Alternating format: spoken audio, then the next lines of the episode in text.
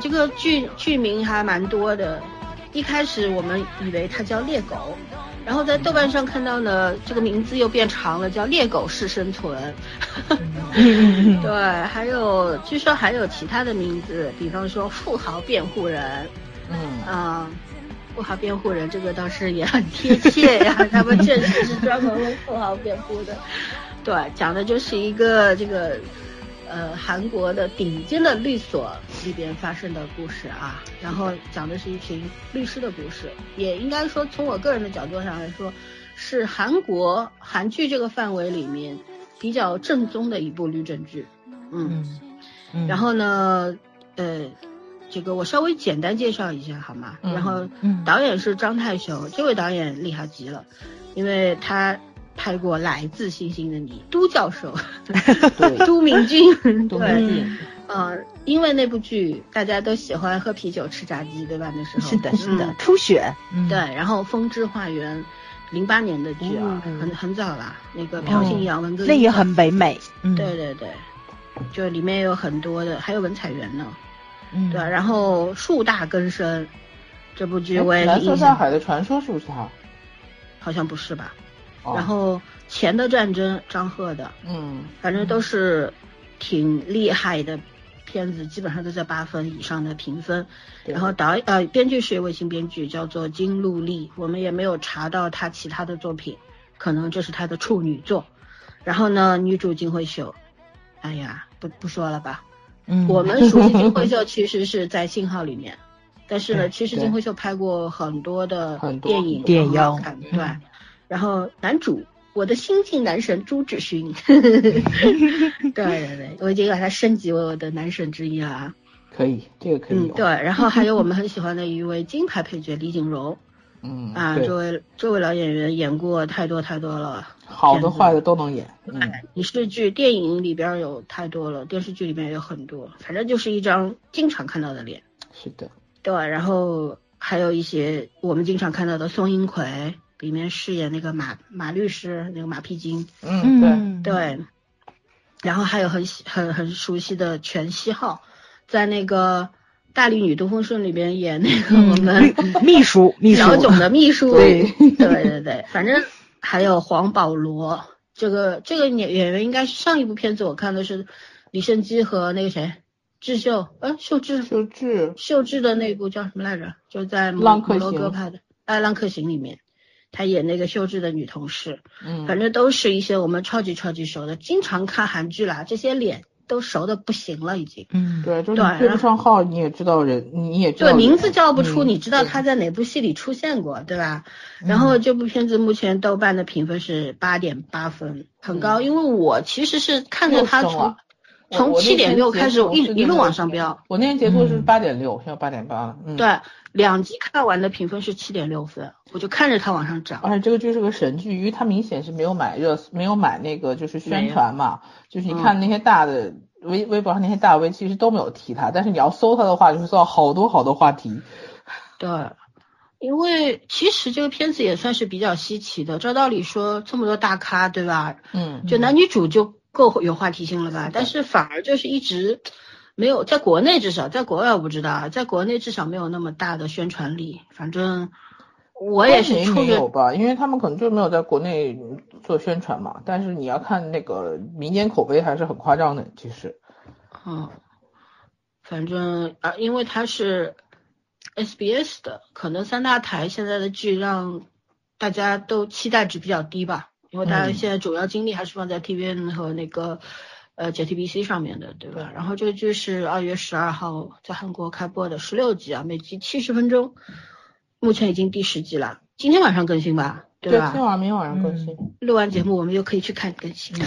反正这个片子对我来说就是一部爽剧，好嗨看的，好开心。我时隔很久之后第二次看韩剧直播的时候，因为最近不是特殊情况，连弹幕都没有了嘛，就是那真的你看直播就完全是。一点韩文的那个提示都没有，就纯在看剧情。然后我第二次想说，哎呀，还是该学学韩文。哦，现在有啊，现在不有那种功能嘛，就是晚十分钟，它就会没有没有，那个是韩剧 TV 自己附的附的功能，但是现在韩剧 TV 如果不直播，你自己找直播途径的话是没有的，就真的是看那个原版。哦，这部剧也是网飞出钱拍的吧？啊，对，朱朱志勋应该是网飞签约的人，我觉得。他最近王国也是对吧？嗯，嗯，王国第二季我还没看呢，要补了。好吧，那我们现在就打个分儿吧，已经十集了，打个分不过分啊。嗯嗯，来来来，小二先来。嗯，八点五吧。嗯嗯，因为其实我没有你们两个人这么上瘾啊，但是承认是一部非常好看的剧。然后呢，就是。呃，我虽然没有特别迫切的想去看下一集，但是它每一集都有爽点，都有嗨点，而且男女主之间我觉得很有火花，而且案件相当好看，我觉得这是特别难得的一件事情。而且它的切入点就是从律师的角度去走，他虽然也去讲了很多人的那个困境跟他们的优缺点，就是很多让你看看不惯的一些社会现象，但是处理的方式就是纯律师的。不管你认不认可他们的就是站的立场跟角度，但是我觉得在他们的职业操守上，每个人都是无懈可击。所以这方面我觉得还让我嗯看了这么多韩国的律政剧，算是眼前一亮的。对，嗯，八点五，嗯，好，圈圈，呃，我给八点八吧，因为我觉得这个剧后面也也也不会上到九点零以上，但是我觉得八点八应该是很平均的值了。那个。其实一开始我觉得这个剧也就是个律政剧，然后就是冲这两个人多过于冲这个剧去看。但是我这个剧真的是我同意每一集拍都比就是后面每一集都比前一集会更好看。然后你你不是说我期待，而是说那个有惊喜，就是这种感觉。而且真的不掉链子，包括他的那个，嗯，你说他是职场剧吧，好像他其实讲的更多是人之间有点复杂的关系。但是你要说他要讲是个。而且他的爱情部分还比例还挺大的，说实话，就是这种，呃，情感情感联系吧，也不说爱情观，情感联系上。但是你说他是爱情剧吧，绝对是把这部剧给逼低了。我觉得他那个导演当时在他们的那个那个创作，叫什么台词台词分享会还是什么上面说过一句话，说这一部虽然也是司法性质，就是说司法背景的剧，但是它主要是 依托在人物人物的这个性格上，然后那个就是。做出来的一部戏，我觉得他这个说法其实挺准确的。就这部剧来说，从剧情角度来讲，可能没有你看这个人物饱满度的这个这个热情高，因为演员把人物塑造的太就是太全面了。最近没有没有就是这样子情况的本子，最近可能就会大家觉得剧情更更更更充实一点，或者是分配的比较平衡一点。但是这个剧确实是演员带活的整个剧，嗯。嗯，我虽然很喜欢，但是我也只能给八分儿。嗯，因为前两集我是不太满意的，但是我当时看完两集之后，我也跟前任说，我推荐了，对吧？我说这个剧挺好看的，往后往后看吧。但是呢，后期就是我觉得越来越有意思。这个剧，我一开始觉得新的编剧的话，他可能整个大局观格局不会太大，大局观不会太好。但是现在呈现出来十集的效果呈现出来之后，我觉得它是一个。嗯，怎么说呢？他他整个视野还是比较大的，虽然说他的落脚点，对他的整个落脚点是落落在了这个呃顶级律所和富豪之间的关系这些事情上面。那个富豪什么辩护人太太狗血这名字起的，虽然很对，但是我觉得我看这部剧的时候，一经常就会想起另一部剧，叫做《我们与恶的距离》。嗯，我记得我们当时在。就是说讲这个我们与恶的距离的时候，我们也经常会就就定了呃给找到了这个我们与恶的距离这部剧的它的一个定义定义啊，就是它要在整个剧情当中去找原因、究体制，然后思考整个社会大环境，对吧？嗯，我们一直去想律师和这个律师在这个司法环节当中是一个什么样的位置，然后他到底是应该为普通人辩护，还是应该为有钱人辩护？其实很多社会上面的争议就就在这个。点上面就觉得律师为什么一一定要呃律师很多都会为有钱人辩护，甚至去为坏人辩护，对啊，呃怎样怎样？但是我们要明白的是，坏人和罪犯它是两种定义啊，在一个人没有被判刑之前，他都是有权利得到辩护的，这是一点。那么在这个呃猎狗里边呢，他就是完全把这一点给摒弃掉了，他不跟你讲什么穷人的故事了，他就跟你讲富人的故事。你看他所有发生的事情都是围绕在富人的周边，嗯，就算是有一些讲的讲到有一集讲到一个呃，就是那个什么社长的情妇，对吧？嗯，就被他关闭起来、禁闭起来，然后殴打什么的，那个其实也是他们上层阶级里边的发生的事儿，所以内斗属于，嗯。对，他是内斗。然后呢，女主在一开始的一两集里面呢，她是有为穷人做过事情，但是她的立场是什么？我一开始看前两集的时候，我就在想，女主的立场让我对她欣赏不起来，因为她是一个出生于平民阶级的人，但是如果她只为钱，只为了权去做律师的话，就失去了她本身的那种，对我觉得她出生的那种意义。后来这个编剧让我得到了满足，是因为女主在处理每一个案子的时候，她其实是有丰富的同理心的，她会站在弱势的那一方面去帮助那些人，她会用尽可能平衡的一种手段方法去达到双赢的一个结果。我觉得这是她非常非常吸引我的一个设定。然后男主虽然跟女主相比，一开始是比较弱鸡的，这太单纯嘛。其实我觉得就是出身太好了，然后顺风顺水，没有什么打，没有成长的烦恼，对，没有烦恼，然后没有见过什么人间险恶。他是从女主身上开始一路摔跟斗，摔到后面变成了现在这个样子。其实他是有非常有实力的，但是呢，就是缺乏这种经验嘛。因为律师这个职业说到底就是。是什么呢？就是我觉得一种经验是非对于律师来说是一个很重要的基础吧。就是他，你首先你要懂法律，对吧？你要知道流程，然后有人脉，有业务积累，然后有很强的应变能力，因为在法庭上，对吧？等等，还有你的交际手段等等，就是它是一个非常复复杂的一个复合型的这么一个职位啊职务岗位。然后呢，能一个编剧能否把这个职业写的这么接地气，这么真实，或者说，嗯，这么的符合，怎么说呢？让呃，现实里面可能会现实当中的这种律师的这种是这这个这个整整个的这个真实的状态，我觉得是挺难的一件事情。所以他，而且这个编剧是个新编剧，我不知道他有没有做过司法方面的事情。反正我觉得他对律师这个行业还是蛮熟悉的，所以在设定上面，我觉得是非常非常厉害的。还有就是他整个整个剧情的层层推进啊，确实是有一种剥洋葱的感觉，因为他通过不同的案件去对人物的这个性格，对吧？把每个两个角色的这个以前的经历呀，曾经发生过什么呀，都在慢慢的剖开。然后呢，女主她那么那么的强悍，她内心有非常脆弱的地方，她有畏惧的东西。那么男主又是。本来两个人是从一场欺骗性的爱情，所谓爱情开始的，到最后真的是慢慢的互相吸引，互相的爱上对方，对吧？然后我觉得这个整个过程写的很好，嗯，就男男主到第十集的时候真的超级感动我，就是他跟那个是的女主的这个邻居弟弟说了一句，就是你可以相信我，你把他的事告诉我，对对对，那那一段超级感动我。还有就是他们两个在小酒馆里的。啊，对，小酒馆那一段两个人真的很绝。对，那个眼神 真的很打动我，我就觉得电影演员来演这种角色 真的是绰绰有余，而且掌控的太好了，就整个情绪啊、细节啊，对，所以他整体我觉得他是应该有还有进步的空间，虽然在我这儿只有八分，我希望他还有六集出来之后变成九分，就惊喜是吗？嗯，对对对对，然后肯定还有科普性方面我也觉得很好。其实对我来说，八分不算低分啊，大家一定要明白。很优秀的高分作品有点多，所以。对对对，就他还没有到我心里的那个好的高分的，就极高分的那个点，所以目前只能给八分。我觉得他有点低。对他对律师的这个职业的解读，解读的挺好的，而且对法律这个法律的存在的价值和意义，它是一个什么样的存在的性质，也讲的挺清楚的。一个法律是动态的。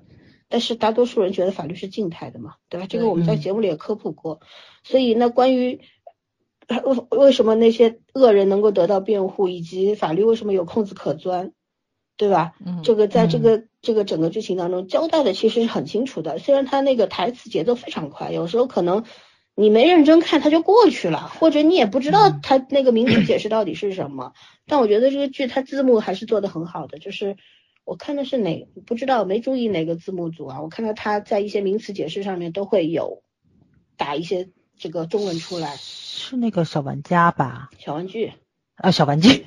不是小玩具，就是天使，反正就肯定。对，小玩具有一个金酸，但是还有一个基础的。嗯。对，反正就觉得我看的就是一种有另外的那种字幕的那个版本，我觉得这一点做的还挺好的。对，所以在整体上来说，就是一个比较好的这么一个作品。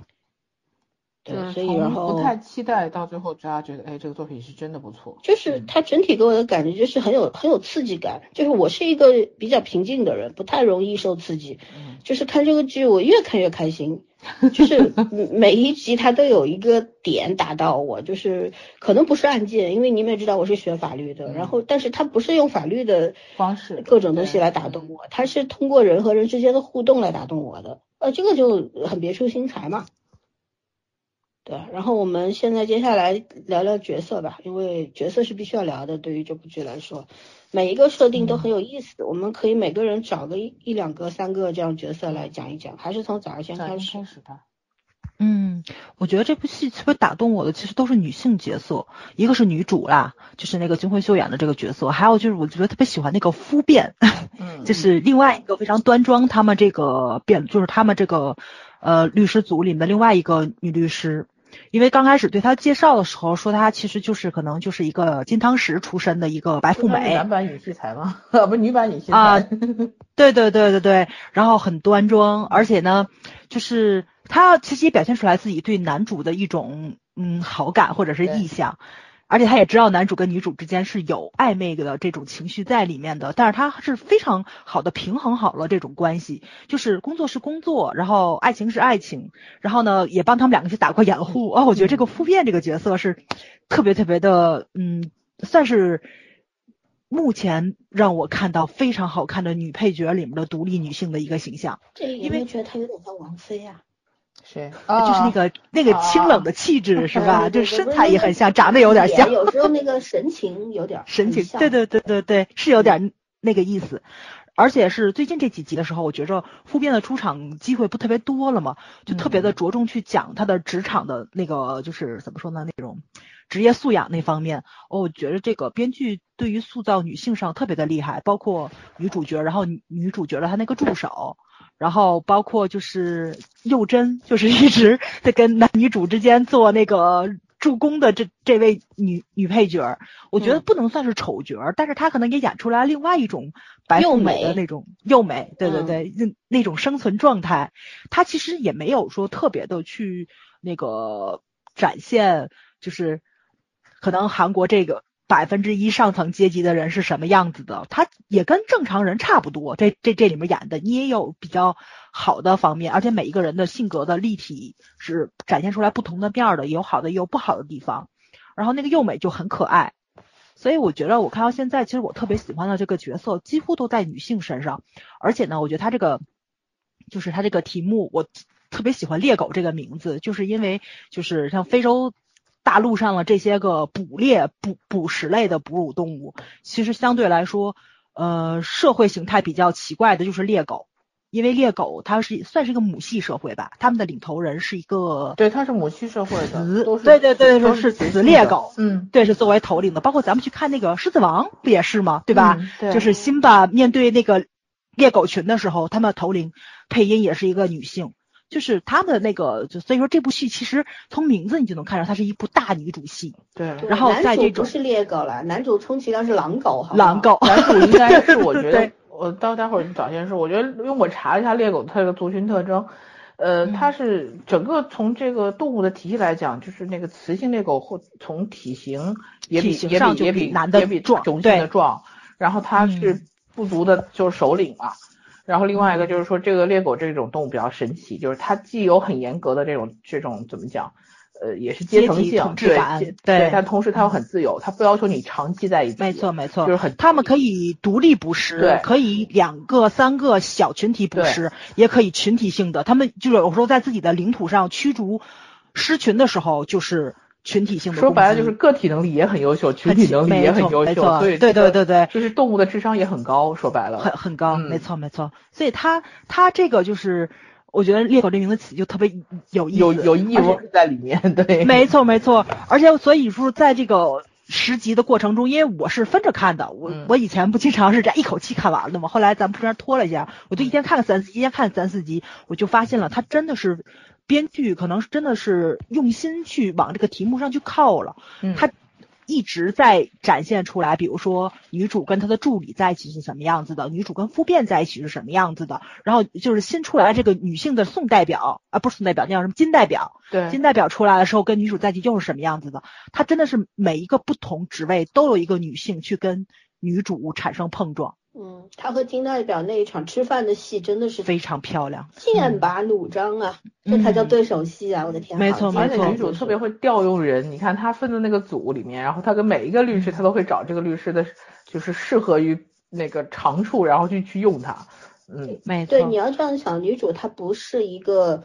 学法律出身的人，他本身的他他好像是没有交代他原先读的大学的专业，应该是被逼走上这条路的。其实后来他是考了这个就是研修院，嗯，对，然后他是半路出家的，然后他在又是没有任何背景、没有任何的靠山的人，所以他必须要这样子呈现一种非常油滑然后精明的那个状态，对，然后不断的去爬，呃，就怎么说呢？这这个黑白两道都都得要设计一下，对，所以他才能够生存下来，所以他不得不把自己锻炼成这样一个人，所以他是很很会看人的，就是那种嗯。可能一眼就识破了这个人的真相，的那种对 对，非常而且导演很会去找金惠秀在观察别人的眼神跟面部的那种放大了的表情，而且我觉得金惠秀其实刚开始的时候，我跟老孙的意见差不多啊，就有点用力过猛。对，前两集是真的，后面是真的，对，他一下就收住了。对，没错没错，他就是一个换了一个环境，就是到了他们这个送俺的金这个这个工作环境之后，他属于哎对。对对对 对，他他的那种，我特别喜欢他的一个表情，就是他的下巴永远是抬高了这半厘米或者一厘米，他永永远远是用向上十五度的这个角度去看人的，就是就是也不能叫虚饰吧，我觉得就是他们韩文里面就常说的那种，就是他也知道自己可能在那个环境里面，他是以一个非常低的姿态进来的。但是不管是硬装还是他本来就如此，没错没错，对对对对对对，所以我觉得金惠秀设计这些小细节，哎，我是特别让我欣赏她的地方。再加上这个编剧实在是太有脑子了，包括我说她跟所有女性角色这些对手戏，包括她整她怎么样去争取自己的组员，然后整合这个编队，她真的起到了一个头脑性的作用。对吧？就是这个团团魂。其实我觉得男主跟他在碰的过程中，就即使是偶尔赢了他一次，你也能看到，其实他是一个比较低的姿态。就是啊，女主不想跟你争的时候，你赢了也就赢了的那种感觉，就放你一马。但是这种东西。我又有点两性之间的那种暧昧与调情，介乎于那个游走于那个之间。他把个爱情写的很 很高标准，说白了就是。没错，没错，没错，就是属于中老年提防中老年的爱情故事嘛，就是没有年轻人那种非要你侬我侬或者怎么样，他们就成年人的爱情故事。对成年人的爱情当中可能会有很多的计算，这是你不得不承认的一个东西，对吧？一个事实。就是不会像年轻人那样有有情饮水饱，没用，那个东西没有用，所以大家都在面临一个生存的这个问题的时候，对对，就不会去思考那些有的没的，大家都会先看看好自己这一方面，然后 OK，我我们两个同时在成长，可以比肩的时候，也我们也不用去掩饰对彼此那种好感和喜爱。对吧？其实这种可能这种所谓的成年人的爱情观，在年轻人眼里面挺不屑的，觉得就好像你们老谋深算，觉得爱情不纯粹，其实不是那样的。爱情有什么？那爱情本身就是不纯粹的，好不好？年轻人觉得爱情什么都没有，什么都 就只有爱情。对，他们要的是燃烧。只有暗恋，暗恋是纯粹的，因为你喜欢一个人，喜欢的毫无保留，没有任何的要求。对吧？就像我对黄景瑜的爱一样，你这绝对不爱黄景瑜出来溜一下，开玩笑，开玩笑，刷一下存在感，就就是开玩笑。这个粉丝对偶像的不是不是同样的东西，只是我们说的，就像你在特别年轻十几岁的时候的那种对一个异性的喜欢，或者一对一个同性的喜欢，其实都是属于暗恋的范畴。然后你真的是极度纯粹的，没有任何一任何的要求，要求对方给你任何回馈，你也会觉得很美，然后你一辈子会去记它，这个叫纯粹。成年人的世界里边是很复杂的，你要求两个成年人，对吧？一两个将近四，就是在这个剧里面的设定是都是快四十岁的那个人，女主可能已经超是四十岁的设定了，对对，因为郑金惠秀本人五十岁了嘛，嗯嗯，然后朱志勋是三十八岁，两个人有十二十二年的年龄差，但是你看到没有，这两个人之间一开始可能会有一些。毕竟人老了，就是年纪上去了的女性一定会有很对很很容易被看出来。但是你越往后，你越不会去在意之他们之间的年龄差，对，因为你完全被演技折服了，没有话好讲。对对，没错。你有没有心情？到后面已经不在乎了。他们的爱情可能跟他们的职业、跟他们的生活背景，对吧？跟他们两个人的那个年龄、金钱地位完全没有关系了。我现在就特别想他们两个人在一起。但是不知道编剧后面会怎么写。嗯，其实我我觉得他这种设定更像更美剧化，就是可能是因为有网飞的这个投资或者怎么样。我觉得这部剧真的让我看到了美剧的很多的影子。对，就是他在里边保留了极度的自我和就是那种独立的人设。他在这里面没有什么传统意义上韩剧的里边的那种女性的样子，这里面的女性每一个都。都很很厉害，可能是因为他是一个对顶级律所的职员或者怎样，但是我觉得每一个人的那个性格跟以以往的韩剧还是有很大的不同。对他这个，我觉得他女性塑造的好，并不只是他们职场这一方面，包括他们案件的，不管是受害人还是被告，对吧？就是那个就是被打的那个，其实也很有性格，也很有性格啊，对吧？对对，没错没错。他永远知道自己要什么。我其实特别喜欢第一个案子的那个自己出轨还要孩子侵权的那位当事人，没错没错，那个母亲实在是太厉害。我出轨跟我想把孩子弄到手里有关系吗？没有的。正常人，所以说跟他俩谁那小孩，也就是一个怎么讲妻子一样，挺可怜的。没错，其实那个时候法官要判的就是是给一个比较烂的人，还是给一个更烂的人？就做咱们看的过程中，也会去想这个问题。哎，一个一个完全没有正形的妈，就是对吧？然后一个烂醉的爹，对你只能挑一个。嗯，对。但这就是现实，我真觉得这就是现实，很多时候就是这个样子。对，因为编剧是很狠的。你看他对女主、男女主一开始的那种，呃，发生这个怎么说呢？所谓的缘分偶遇啊，其实都是计算好的，就是。这种设定其实，在韩剧里面，哦，几乎也是没有的吧？就是这种非常故意的，我我是带着目的去靠近你，然后骗你的感情，还要骗你的资料。也有，咱们以前看小囧的那部剧，有印象吗？啊，那那部上流社会，上流社会对男男主没有这么狠，这么狠，对对对，他不是抱着很强的目的性，我就是要搞搞到这资料，所以无所不用其极的去引诱你。他他对上流社会里面那个男主，他对尚俊嘛演的，对吧？他对他对那个女主的喜欢是一直有的，只是他是有目的的，就是他要对就摆脱男二的这种阴影，对吧？嗯。但是在这个里边，金金英子她。要的就是只有一个目的，我对你没有感情，然后我就是我不要你的人，我只要你电脑里的东西，然后我要离这个关系，对吧？因为我要抓住这这次机遇，就是这种特别特别反传统的，尤其在韩国这样的国家里面，大男子主义，可能很多韩国男性观众不能够接受这种设定。对，这是一个反 PUA 的一个教程。他真的是，咱们当时就是 PUA 这事情闹得沸沸扬扬的时候，网上不就有一个教程出来，说怎么样识破 PUA？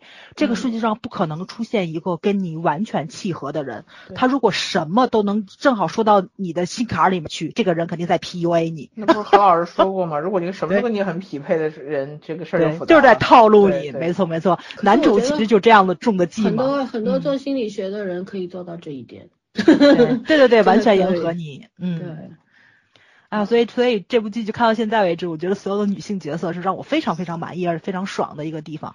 你看到看到呃，就是看到第十集了嘛，就完全没有任何是让你觉着就是身为女性觉得特不容易的，然后特别爽。很出彩啊，没错，那那聪明劲儿对吧？真的是，而且这个漂亮。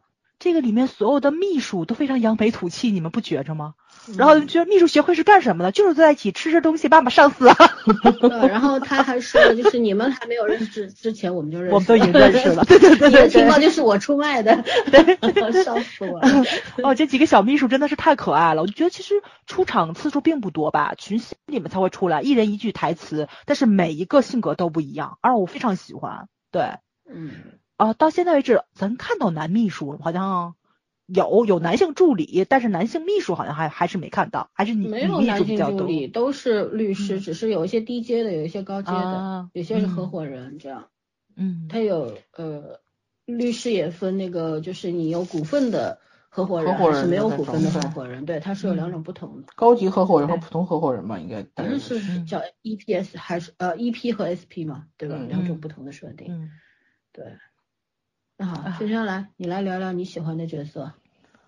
都聊差不多，我觉得 没有男主不聊，男的我都没有聊。男主我不要给你留给你聊吗？你男神，我男神我不一定聊他呀。好吧，那给你先聊黄景瑜吧。那个，嗯，那我说两下男主吧。其实我我一直觉得他这个猎狗挺好玩的，就是如果。如果不是电视剧本身取了猎狗这个名字，其实我觉得这男狗 男主在我这儿感觉特别像一个那种血统纯正的那种家族犬，你知道吗？就是那种名犬，真的 就是二哈了，他他绝对不是二哈，他有点像，他肯定不是二哈的品种，就是他真的是你看拉布拉多成绩优秀警犬那种警犬那种，就小狼，真他他算狼狗，他绝对不是小奶狗那种，嗯，就是整个血统优秀，然后。家世清白，然后自己又很努力，也挺优秀的。如果不不在女主面前，他也是真的还挺算人物的，因为就不够看。后来我觉得第几集第第九集吧，女主不是当时说他一句说那个为什么宋便留你在身边，因为你像个孩子一样。就这句话，其实我觉得真的说的特别明确，就是男主男主特别单纯，因为他他也发现男主特别单纯，就是。我觉得这个是在男主处理那个很多案件的时候能能感受出来，就是他的这个风格其实还是很怎么讲传统路子的，就是当然肯定很有实力，但是他整体来说他他就是接人待物，包括去想事情的角度是非常的这种模式化的，就是符合他那个社会他那个阶层出身的人这种想法，但他同时又。正规军嘛，就是对他，同时又他同时又其实内心深处也是很善良的，因为我其实觉得他和女主最最大相似点，内心深处都很善良，但是女主因为成长环境和他完全不一样，说白了女主像流浪猫，真的，我一直我那天我在那笑，我就说男主他们俩就不像一个世界的人，但是又很能吸引，为什么？因为内心都很善良，但是处事方式和为人风格完全不一样。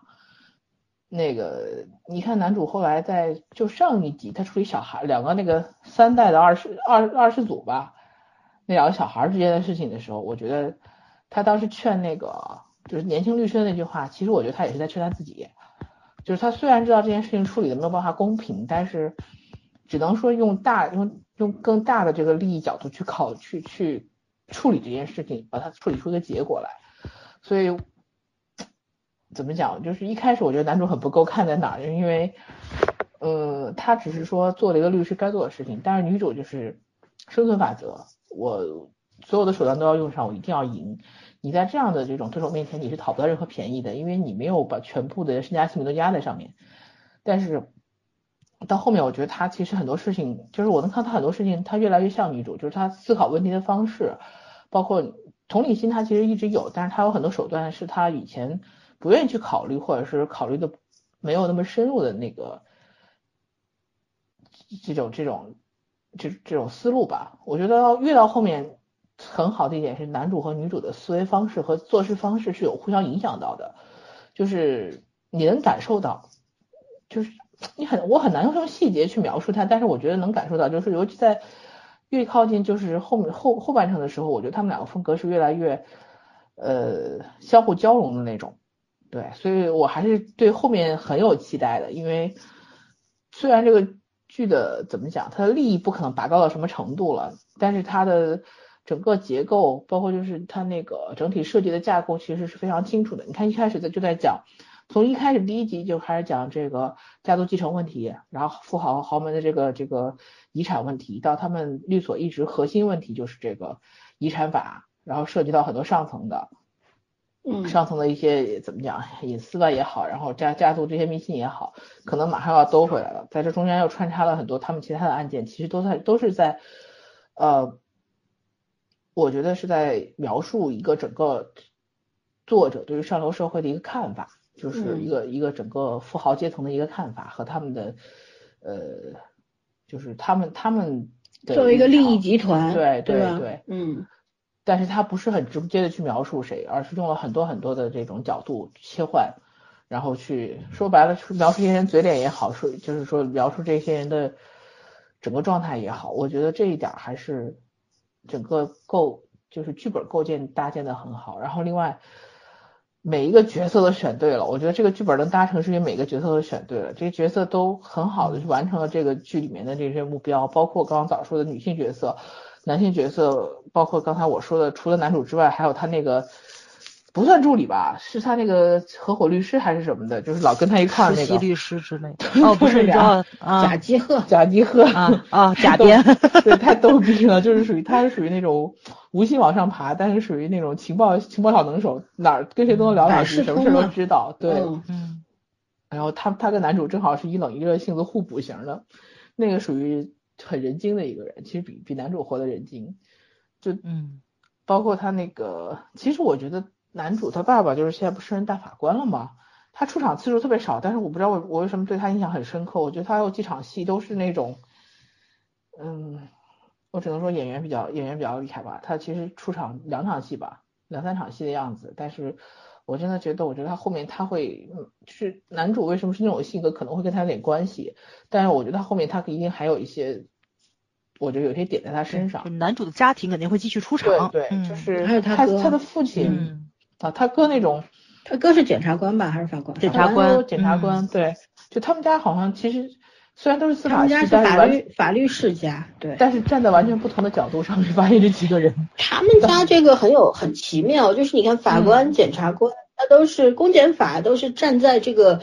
公权力的角度，对 公权力的角度，然后男主一个律师其实是跟公权力对抗的这么一个角度。对对对，所以我就说他给设计的也很有意思。你说他是他们家黑羊吗？也不太像，因为他家看起来也挺。话筒话筒，磨磨了好久。他们家也挺和睦的，但是。那个，你要是说这是一脉相承的话，明显也不是这回事儿，所以我觉得他们家还挺好玩的，嗯。因为现在女主的身世交代了之后，我觉得男主他为什么会选择成为律师这件事情，并且他他一开始对宋代表说，他说，呃，宋和金这个律师事务所以后就是我，对吧？就代表像我这样的人或者怎么样，我就觉得他对这个律师事务所有存在某种误解，然后对宋代表存在存在着某种盲目的崇拜。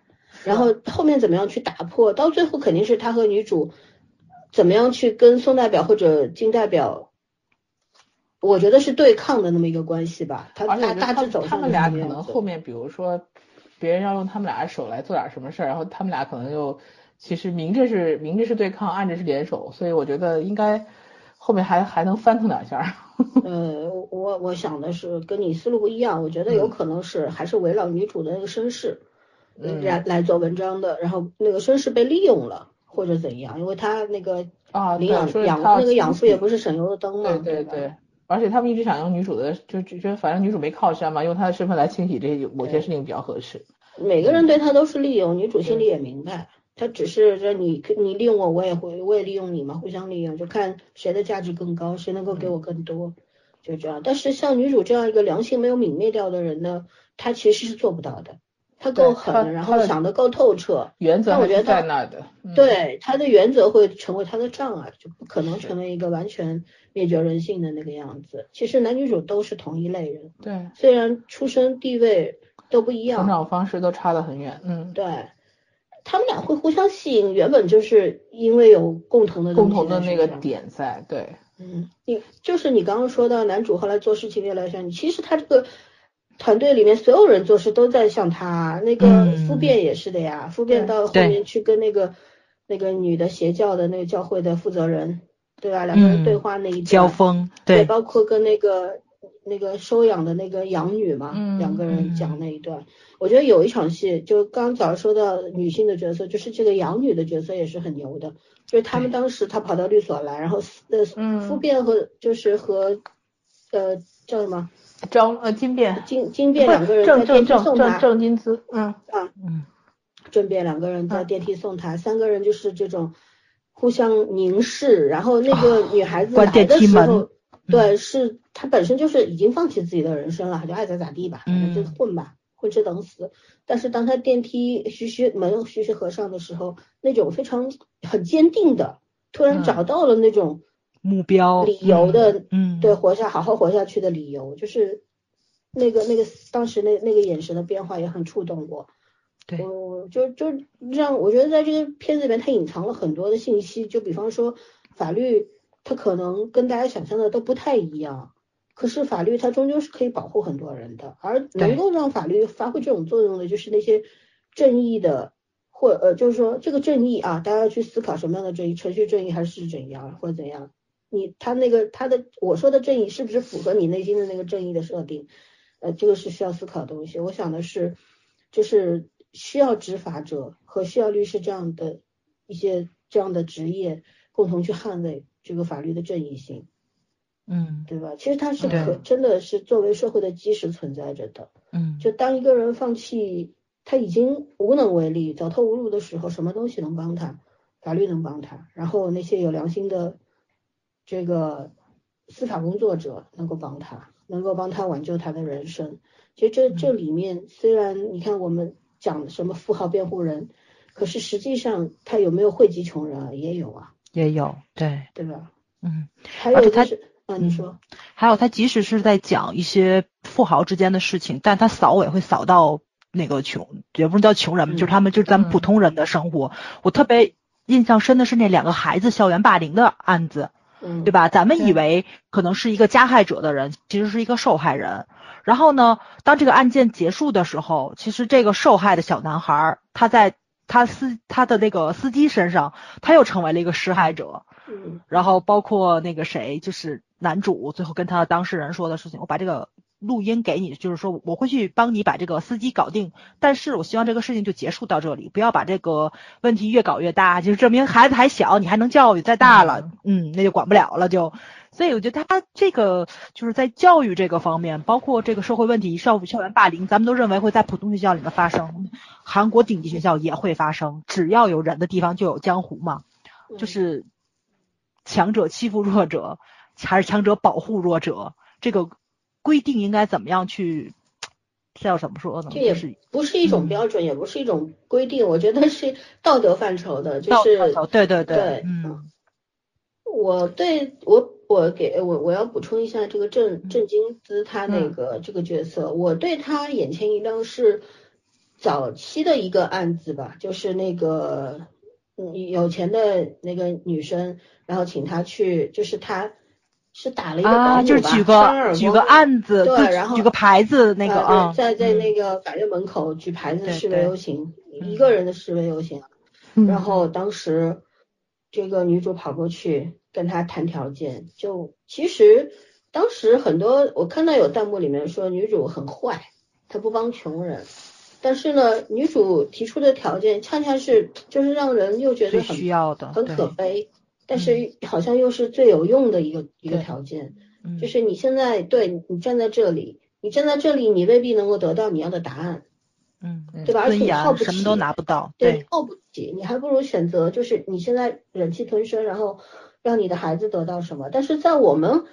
中国的普世价值观上来说，就觉得这个东西很不道德，就是怎么能劝人家去 对忍气吞声去换取利益呢？但是实际上大家都在这么做，只是你不允许拿到光明正大拿到台面上来说而已，对不对？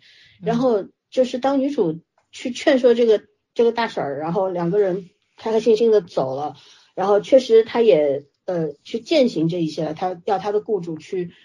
花那笔钱让她的孩子去留学啊之类的，保障她以后的在在国外的这个生存啊之类的。对，我觉得你就就是这已经没有什么你要站在什么立场上去看待这这个案件的处理这种手法和结果上了，就是这不是一个立场问题，而是你可以有一个上帝视角，可以延伸的去想一想，然后。可能对这个事情没有真没有好和坏的那种判断，但是你会对这个事情有一个综合的看法。其实这整个的很多的案件，你包括处理富人也好，处理穷人也好，其实都是在讲一个灰色地带的故事。对，它没有明确的黑和白，对或错。可能是我们的，我们尤其我们中国观众最不喜欢的那种，我们喜欢假大空嘛，虚无的对荣耀等等 啊，就喜欢这些东西。不好意思啊，中国观众，正义终究善良，呃，战胜邪恶。对，但是是真实的世界里面到处都是灰色地带。那么有的时候你去选择一个对你更有利的结果，不丢人。他可能会让你不舒服，可是他不丢人。嗯，因为作为弱势群体来说，你可能没有更好的办法，对吧？我们很多人一辈子在人生的某一个两个阶段都是这样做出的选择。对，他很无奈的，但是你也没有别的办法了。所以这从这个案子上面，我是开始建立对编剧的信心的，以及我开始对这个女主有改观的。前两集，尤其是第二集结尾的时候，女主拿这个砖要就砸那个人的脑袋的时候，嗯，那个整个一个远景拉出来，我觉得有点夸张，好凶的那种感觉，感觉像在演舞台剧，你知道吗？尤其他那天的那一身衣服，就真的就特别造作那种感觉，对，嗯，然后说到男主的话，我就觉得像男主这样的设定呢，其实在韩剧里面。也是属于比较少的，嗯，虽然说富他也不算富家子弟，也当然他算是那种什么叫书香门第吧，对我们来讲算书香门第，反正肯定也是上层上流社会的一员，对吧？就是那种世家子弟，然后像这样的一个人，我觉得他骨子里面有很多特别桀骜的东西，要不然的话他会走他哥和他爸的路，他怎么可能去走律师这条路？他可能会觉得法律当中有很多的东西是，就是站在检察官和法官的角度上是看不到的，或者是帮不到那些人的，所以他去选择做律师。然后他也不是说他进了这种 top 所，但是我觉得他在这么多年的这个职职呃职职场生涯里边，肯定也会帮过穷人，因为他他一开始是比较单一的，就是我觉得他是一个比较单纯的人，他会很单纯的去相信公正性。就是我服务于我的当事人，我是不是就不能够用其他的手段去猜测他？哪怕我心里对他有问号，可是我绝对不会说出来。所以他一开始是不能接受女主的那种这种办办事情的方法，的手段，对 各种手段，他一开始是不能接受。但是事实上，他作为一个律师，他知道，就有的时候你需要真实的证据，或者说知道真相的时候，你不得不做这些事情。所以这是一个他对自己的一个。呃，工作习惯和自己观念的一种很大的个一个改改变的过程，所以我这个人物的成长其实写的也是很好的，他是一步一步的。但是我觉得他始终朱志勋演的特别好，是因为他始终给我一种他就是一个很正直的人的感觉。他虽然出出身这么好，然后在一个这样的好的所里面，然后又是一直为富豪阶级服务的，但是他内心那那个东西是很正的，是一直没有变过。他可能不像女主那么精明，可以迂回，然后可以用十十八种手段，他都不会。但是他很执拗的在追求他心里面的那个正义、光明要求。嗯，对，所以他会被宋宋代表利用是有原因的。对，嗯，因为女主也看出来了，他就是个小孩儿。宋代表就是 身上背有很多秘密，有纯真的地方，会很单纯，就是就会轻易的去相信别人，或者轻易的相信某种东西它的绝对性。所以这也是他可爱的地方呀。对呀，要不然女主也不会对他心动嘛。没错。哦，朱之勋真的是，哎呀，很有天赋，太牛了！就真的是他在金惠秀这样的人面前完全没有不落下风，对对。而且有的时候，我觉得他的表达比金惠秀更自然。对对，更他的那个高傲，就是在那个律所里营造出他的气场，绝对不是抬下巴造成的。那种底气，就真的是那种，就是就是后背有人好的这种。对，我对他的出身就是他的底气，就那种感觉演的真的特别到位。嗯，对，你看他一开始帮那个女的议员。那个就是怎么说呢？打赢那个官司，对吧？然后他坐在后在后面做鬼脸那个样子，就他内心就很桀骜的一个人。嗯，所以他需要金惠秀，就是郑金姿这样的律师来磨练他一下，打击他一下，告诉你这个世界没那么简单。对，让他变得不一样，因为你这个法律的呃律师的这个这个这条路你得走很远嘛，对吧？所以你不可能永远面对同一类型的案件或者怎么样。对，嗯，挺好的。然后还有啥角色？贾继赫，我其实这种角色其实韩剧里就很 常见了嘛。嗯啊，差他放在这里正好跟男主是一个反差。对，其实。嗯，他和朱志勋的那个对手戏是真的好自然。他俩在王朝里面还 还有那个什么啊？是是是，锦鲤体质躺平到最后，已经感觉要看到。对他他在王朝里面是整天追着女主跑的那个嘛？对对对对。第二季他也是那个什么了嘛，也是他为数不多活下来的人。没错没错，嗯，关键是就是呃这样一个我觉得算是丑角的一个角色，一般在某些韩剧里面他可能会有黑化的迹象，或者会演出这种这种叫什么来着线路脉络来，但这里完全没有，他也是一个很自他也是一个很自信的人。就是男主跟他之间的那种玩笑，你会感觉到很过界，可能就是说好朋友之间也会误伤对方那种，但是他们两个之间是很舒服的，就这种过界是他们两个人达成的一种共识，你是非常肯定的能够，对。对对对对，感觉到这种东西，这个人身上完全没有那个就是就是自卑的东西，他知道自己的优势在哪里，他也知道男主为什么需要他。他对自己的那种人际交往的那种自信理解是很是很明确的那种，就像这种锁就是一个很大的锁嘛。你看他有一栋楼哎，嗯，一一栋高层，这这里面有多少律师？也是很厉害的。对，就这个很高啊，这栋楼而且就是女主当初想要自杀的那个，不是不是，所以他不是啊，不是不是吗？给了好几镜头，不是，真不是。不是房子可能改过了，呃，没有没有，小时候女女主现在看的也不是。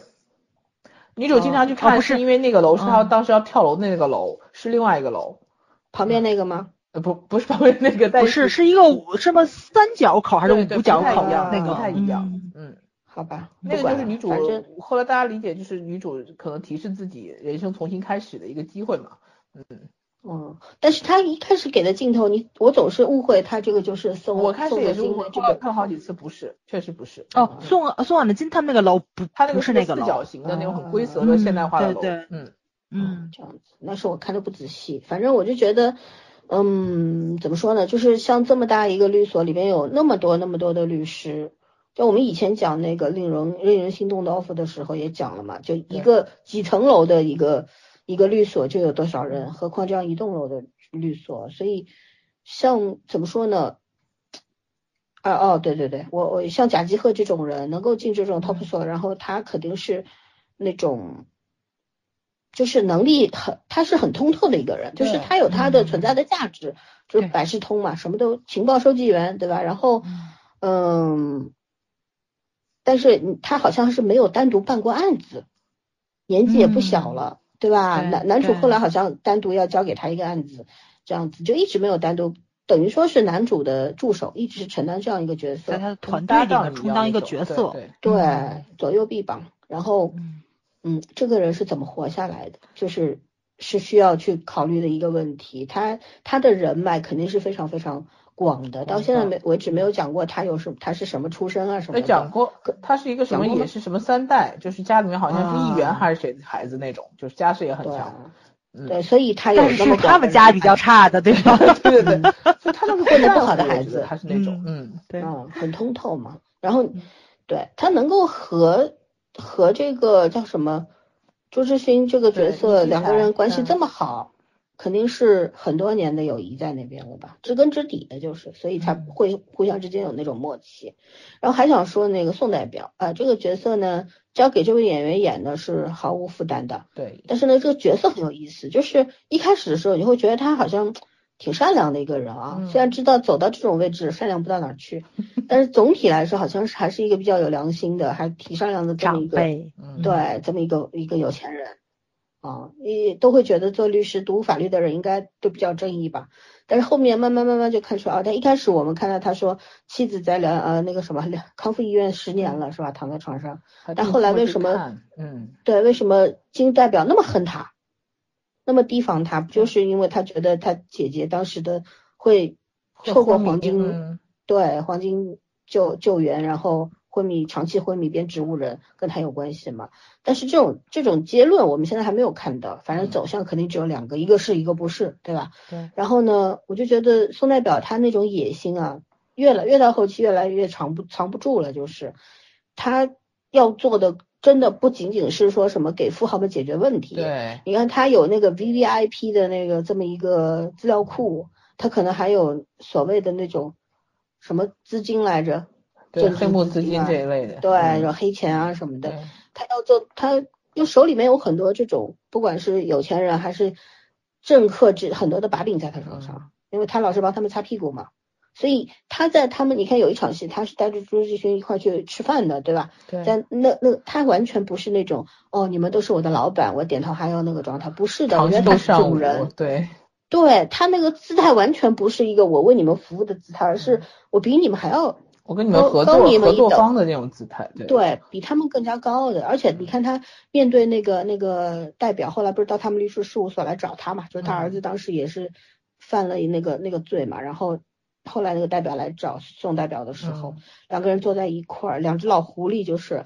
然后那个代表 对宋代表是心有余悸的，就是他心里面有对这个人是又要又要用你又要怕你的那种感觉，对吧？所以就觉得宋代表这个野心啊，反正肯定很大。嗯，他筹谋青瓦台的事情嘛。嗯，对，我觉得他可能想当总统吧。对，因为那个会长也说。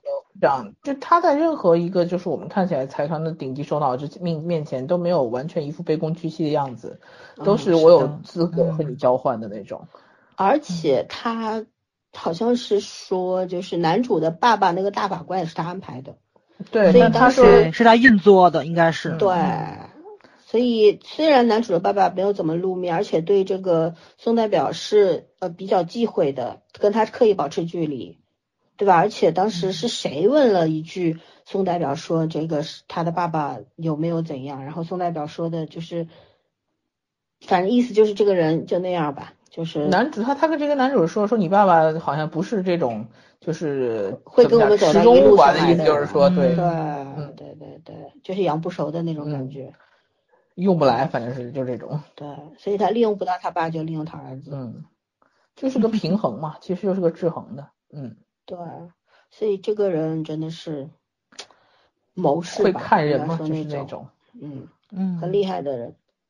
对，所以他基本上其他的一些角色，我们就也没什么好说的了。哦，还有那个那个戴眼镜的，专门会很会背法条的那位整天吃猪蹄的那位。对对对，另外一位，对，从来没有专门打 刑事案件，对，从来没有输过官司的人，也是超级低调。就是等于说，他们的这个团队里面没有一个废人的，包括那个新来的那个跟他们的年轻的男律师，他也不废，他只是幼稚。嫩而已，幼稚，对，经验很很很很缺乏，也没有打过官司，到这个律师事务所来一年了，啥都没干过，对吧？你想，你就是再优秀，你你你，不管你是什么程度毕业的，然后你来到这群人中间都都很牛的时候，你就写不出来了。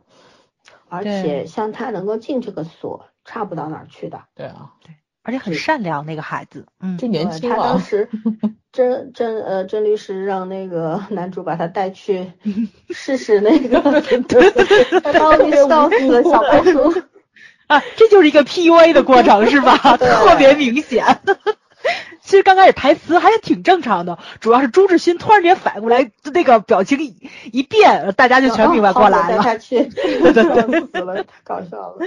好有默契啊，简直是，嗯。对，所以就是，就就好的剧本就是每个人设都是经得起推敲的，嗯，都都有自己的个性，也很完整。对，好，我们去。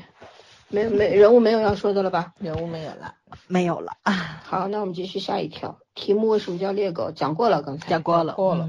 对，该剧与其他司法刑侦背景剧带来的不同感受也讲过了吧？也讲过，他的讲的差不多了。嗯。对呀，就因为他也不算刑侦嘛，他就是个律政剧。律政剧。嗯。对，但是我觉得他他虽然讲案件，讲这个庭辩。诉讼的过程，但是我觉得就是刚圈讲的，他更注重于人，对吧？就讲人的故事，人和人之间的关系，对，讲一个我们不熟悉的富豪阶层的故事。但我觉得这一次的角度还是蛮有趣的，嗯，它不像以前我们看到的，就是对富豪阶级的完全的仇视，嗯，他他当他有带一种比较玩味的，然后就是很复杂的眼光去看他们，就是没有给人家定你是好人还是坏人。没错，对，没有那么对立啊，只是在讲人的复杂性，对，对吧？就会去讲这个人为什么会变成这个样子，是什么样、什么原因让他们在在这个阶层里边能够生存下去，然后每个在这个阶层里边也分三六九等，对吧？也有混得好的，也有没有评判任何人，对，就是带着一种比较宽容的目光去展示每一个人他存在的理由，对，还是。在他的生态链里面，他的位置，嗯，对，好，那下一个问题，同为大女主戏，该剧的优势在哪些方面？终于找到什么叫大女主戏了。对。前面我们在一群里聊大女主戏有哪些，我当时还没想起来这个剧，后来开始聊了，我觉得哎，这不就是吗？对啊，终于找一个非常是这个标准的大女主，但是他没有把男主作为陪衬呐，对吧？对啊，而且女主也没有踩着男主往上爬。有啊有啊，第一个案件，那那也不叫踩，那叫算计，就算计他赢了他，对。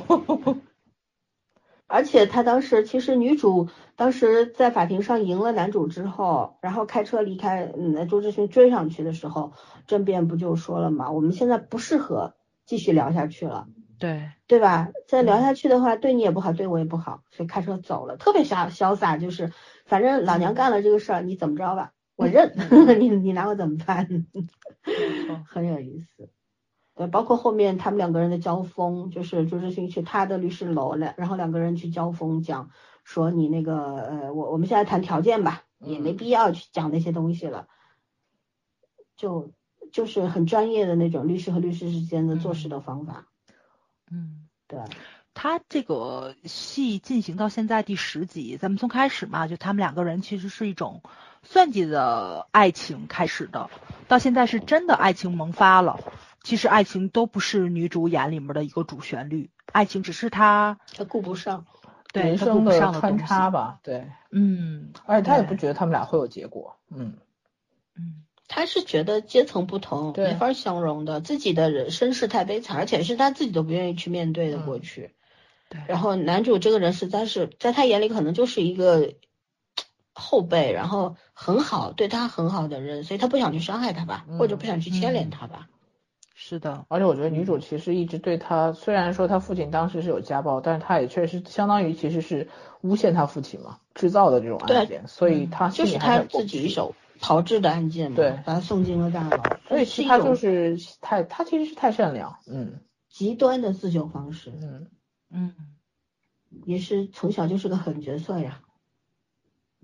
敢插自己一刀，没办法，要不然就是人被逼到了绝境了，没有没有别的方法了。因为他妈妈就死在他的面前嘛，这是我觉得这种悲剧是这人一辈子都消除不了的一种心理的。而且他如果不不这样自我保护的话，可能他也就死了。没错，没错。他编剧在这个上面设定的也很有很巧妙，就是你看，就一当时姐弟俩不是亲姐弟，一个是邻居的弟弟，对吧？姐弟俩一个都是犯了，就合谋起来。害了人，把他把那老头给送进监狱。但是女主后来成了律师，然后那个弟弟成了警察，对，也很讽刺。嗯嗯。然后这个他爸爸竟然还信了教，我的天呐，就这个剧简直是，就是就是他没有在早就打破，就是为什么说反传统？他打破了我们内心对就是对社会规则的这种这种怎么讲这种概念嘛。嗯，对普通人人生的那种设定吧，就是大家觉得普通人就是这样子平平淡淡的一生嘛，或者说你你选定了这个的话，你肯定呃跟你过去和未来都有相关的，但是在这个里面不是，就是每个人好像目目目标都很强，就很清晰，目的性都很强，嗯，但原因是不同的，为什么选择这个？嗯，对，然后它里面有很多的转折在里边，但是这些转折又是符合这个设定的。没错，逻辑非常通畅。嗯，哎呀，这还真是个大女主戏，对啊，而且非常棒的大女主戏。就是告诉你什么叫大女主，跟你换不换男人没关系。而且她虽然是大女主戏，但里面所有的女性角色都很出彩儿。可是其实有很多人看前两集，尤其是看到前面一半的时候，很多人都在安提女主，说女主怎么讲有心计啦，然后不是好人啊什么的，就是这种想法是非常多的。这这这真的是哎呀文化问题。其实还有一个就是，我觉得大家对。年纪大的女演员真的不宽容，对，就说她五十岁了，凭什么怎么样怎么样？唉，我当然我也听到我一个女的朋友，这个奇葩说了，就是那个迷恋国超那个奇葩，说她说朱继勋好老啊。他说金惠秀好好好看啊！我说金惠秀五十，朱志勋三十八。他说对，就是朱志勋好老啊！我翻白眼，你在那边，天呐！最近这个社会对老的这个这个年龄的认知，好像有点颠覆我自己的传统印象。大家审美现在是有点，嗯，没有办法评价。大家大家的标准是不一样的，没办法。对，就我还蛮喜欢，就是女主她其实。和男主他是倒过来的那种人设嘛？女主她的为什么说大女主戏？一开始是我们只看到她超级强悍、超级狡猾和精明的一面，但是慢慢慢慢的就那个她的弱点就出现了，然后她那个弱点是致命的，因为不仅她可能这个怎么说法律的时效期。不知道过了没过，应该是过了，应该是过了。对，二十七年应该是过了。对，可是他养父要是要摆他一道的话，他就没有立足之地了。那律师最起码是干不了了。对，嗯。而且他担心的并并不是他的职业生涯，更多的是他对他养父有那种骨子里面的畏惧。然后那养父找到办公室来，他后来不是跟那个男主说，他说我都不知道，我以为我不怕了，没想到我看他我还是往后退了，就那种来自内心的那种恐惧感。是你无论把自己变得多强大，都抹不抹不掉的。对，哇，这这一刻我觉得他真的好心疼，就是那种，这一个人活成这样了，还还是会害怕。对对，这个这是活生生的人啊，就是，嗯，对吧？就是他他什么叫大女主戏？我觉得大女主大女主是什么？就是她就是首先她得是一个人，她有人的七情六欲，她有人的那个优点缺点，对吧？都是。很很明确的东西，然后他可能没有大家想象的那么好，那么善良。因为一个人要变成一个非常牛逼的人的话，他光靠善良是不可能实现的。对，对吧？他一定会有很多手段，最起码他很有智慧，嗯，对吧？哈，精于算计等等。所以在我们的国剧，我不说韩剧嘛，啊，或者我拿韩剧那个迷雾来做比较也可以，金丹珠那个角色。其实那个角色我们也是跌破眼镜，一开始的时候他的那种也是那种无比强大，对，很嗨的，对，后面为了家庭为了爱啊啊突然就那个那个那是我完全不能接受的。昨天有人在吐槽梨泰院也是，一开始的这个女主到最后崩完掉了，那个扇完耳光之后就没有用了，那个女主病也好了，智商会也下线了。哎，就是女性的独立跟强悍，它只是一个标签而已，它没有展现出来。它可能只是表现在某一些行为上面，但是真正的强大是发自内心的。其实你想，你像那个政变这个角色，他其实表面上他是就是那种八面玲珑的人，而且很有手腕，可是他内心他是强大的呀。他唯一的弱点不就是弟弟吗？他唯一怕的不就是那个养父吗？那这是他的童年阴影。这个东西就是你。年少的时候经历过什么，他就是一辈子都抹不掉的，他会成为你人生的一个融在你骨血里面的一个印记，一个一个阴影，所以他是没有办法的。对，这能够把一个角色，一个这样子非常强大的女性的弱点写出来，本身这个编剧就很厉害。嗯，没错，因为他描述的就是一个真实的人，而且这是个男编剧。嗯嗯嗯嗯，对，这是个男编剧，我才觉得很厉害，你知道吗？你之前那个 Melo 体质的也是宋秉宪也是男啊，李秉宪也是男男的，嗯，对吧？他能把女性写写的那么好，那么的细致，他们应该是非常充分的去观察跟欣赏身身边的女性，嗯，才会写出来这种作品。我觉得这这样的人本身就是，第一他肯定是很有智慧，第二我觉得是都是很善良和很慈悲的人，没错，对，而且很有教养，就是他知道怎么样去。表达女性，表达女性的优秀和她们的困境，对吧？对对，不会强塞一个就是他们认为的强大的设定给她就好了。嗯就像我们国剧里面那种所谓的大女主，就 总得有三五个爷们儿撑着她，对吧？那些爷们儿或死或伤，正好把全慈禧太部身家都给她吗。嗯，对啊，就这个是完全就是你不是要写大女主，你写的是女王，他写的是男人的牺牲。对嗯你写的是女王啊。男人都成为你的臣子，拜倒在你的石榴裙下，然后愿意为你做一些。但是可以来看一下韩剧的，你看就看我们这个猎狗，这里面的大女主是什么样的？就男男主有没有为了她不顾一切啊？没有啊，嗯，对吧？男主就知道女主骗了他之后气的不行，然后各种跟他针锋相对。但是为什么后来他又明确自己爱这个女主，想要帮助她？那是因为就是被她人格魅力吸引了对。原先一开始是被这种偶遇的浪漫气息，对吧？这个嗯的就是什么同学极度的缘分。嗯对他本来就是一个整天看那种书的人，就是一个浪漫主义者嘛。对，然后男主心里被童话故事给骗了天真的一个人，看他们两个人约会场所，当时我还说太装了，而 果然初恋呀，美术馆啊什么的。对啊，吃天天喝红酒啊之类的。但是后来女主喜欢喝清酒，关键是对，男主在跟他近距离的接触之后，一直对上，一直对上，就突然明白这个人，他有他的喜怒哀乐，但是我从从来没有关注过。对，也没有了解。他不是对女主说了吗？哦，原来我们曾经去过那些地方和喜欢吃的用的都是我喜欢的。嗯，女主和他唯一爱好的可能就是那首交响乐了吧？对同样的爱好。当然，女主一开始也是为了讨他欢心才去听的，有目的的去听，但是自己喜欢上了。我觉得，就是对一个人真正的认知是需要在相处当中，你自己通过自己敏锐的观察力去去感知到的、看到的。所以男主慢慢的，真的真的是被他折服吧。就是你，你确实是一个非常有魅力的女人。我喜欢你没有错，就是那种自己对自己有了很强的说服力的那种。嗯，我觉得男主一般到哪都是抬着高傲的头，又到女主面前经常表现出一副我很无奈的脸。所以他是小狼狗啊，对他看到看到女主就是 平时就是个狼一样的感觉。服服帖帖，就是那种，嗯，嗯，其实女主需要这样一个一个男人在她身边，就是又可以像弟弟一样给她安慰，又又是情人，然后又是搭档，关键是要能信任他，你知道吧？这这种女主对不太容易。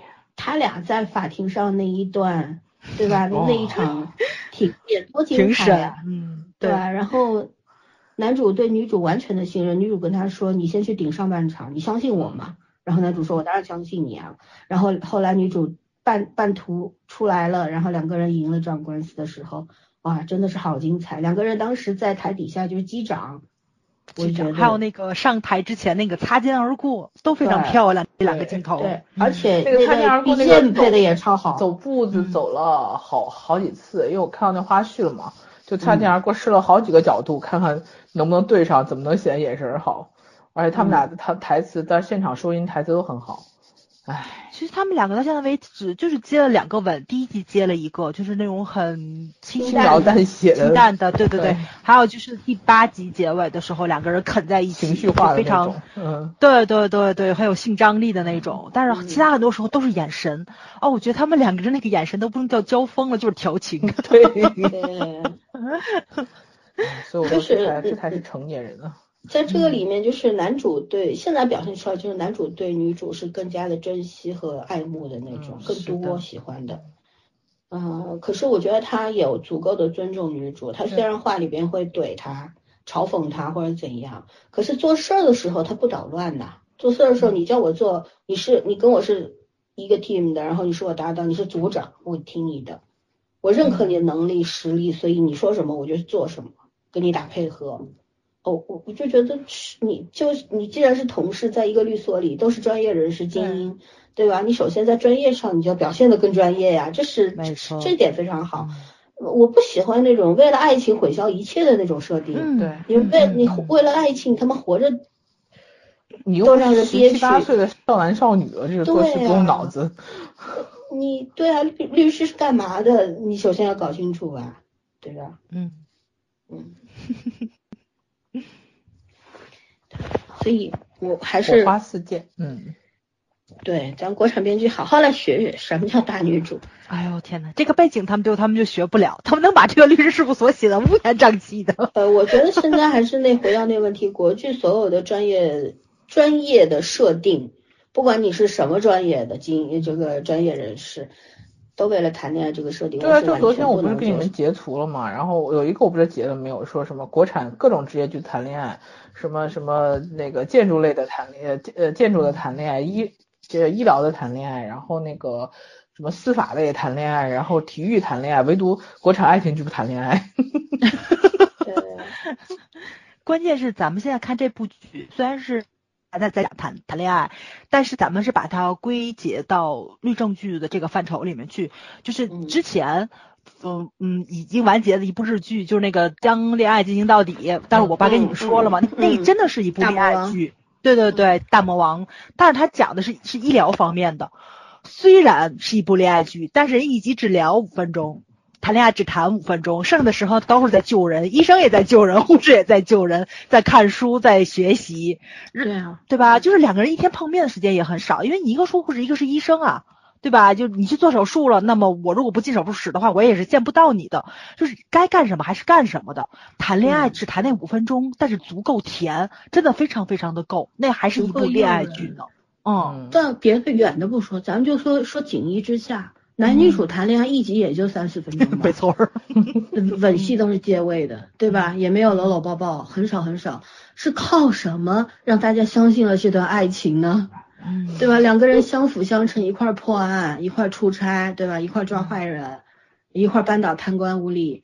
我我觉得就是搞事业的时候，顺带谈个恋爱是很美的。没错，就是你你人的就是你你首先要你写写专业人士的话，你要想想明白他为什么是专业人士，他何以成为一个精英呢？嗯，如果他只专注于谈恋爱，他对得起他自己的职业？没错，和他自己所在的这个社会位置吗？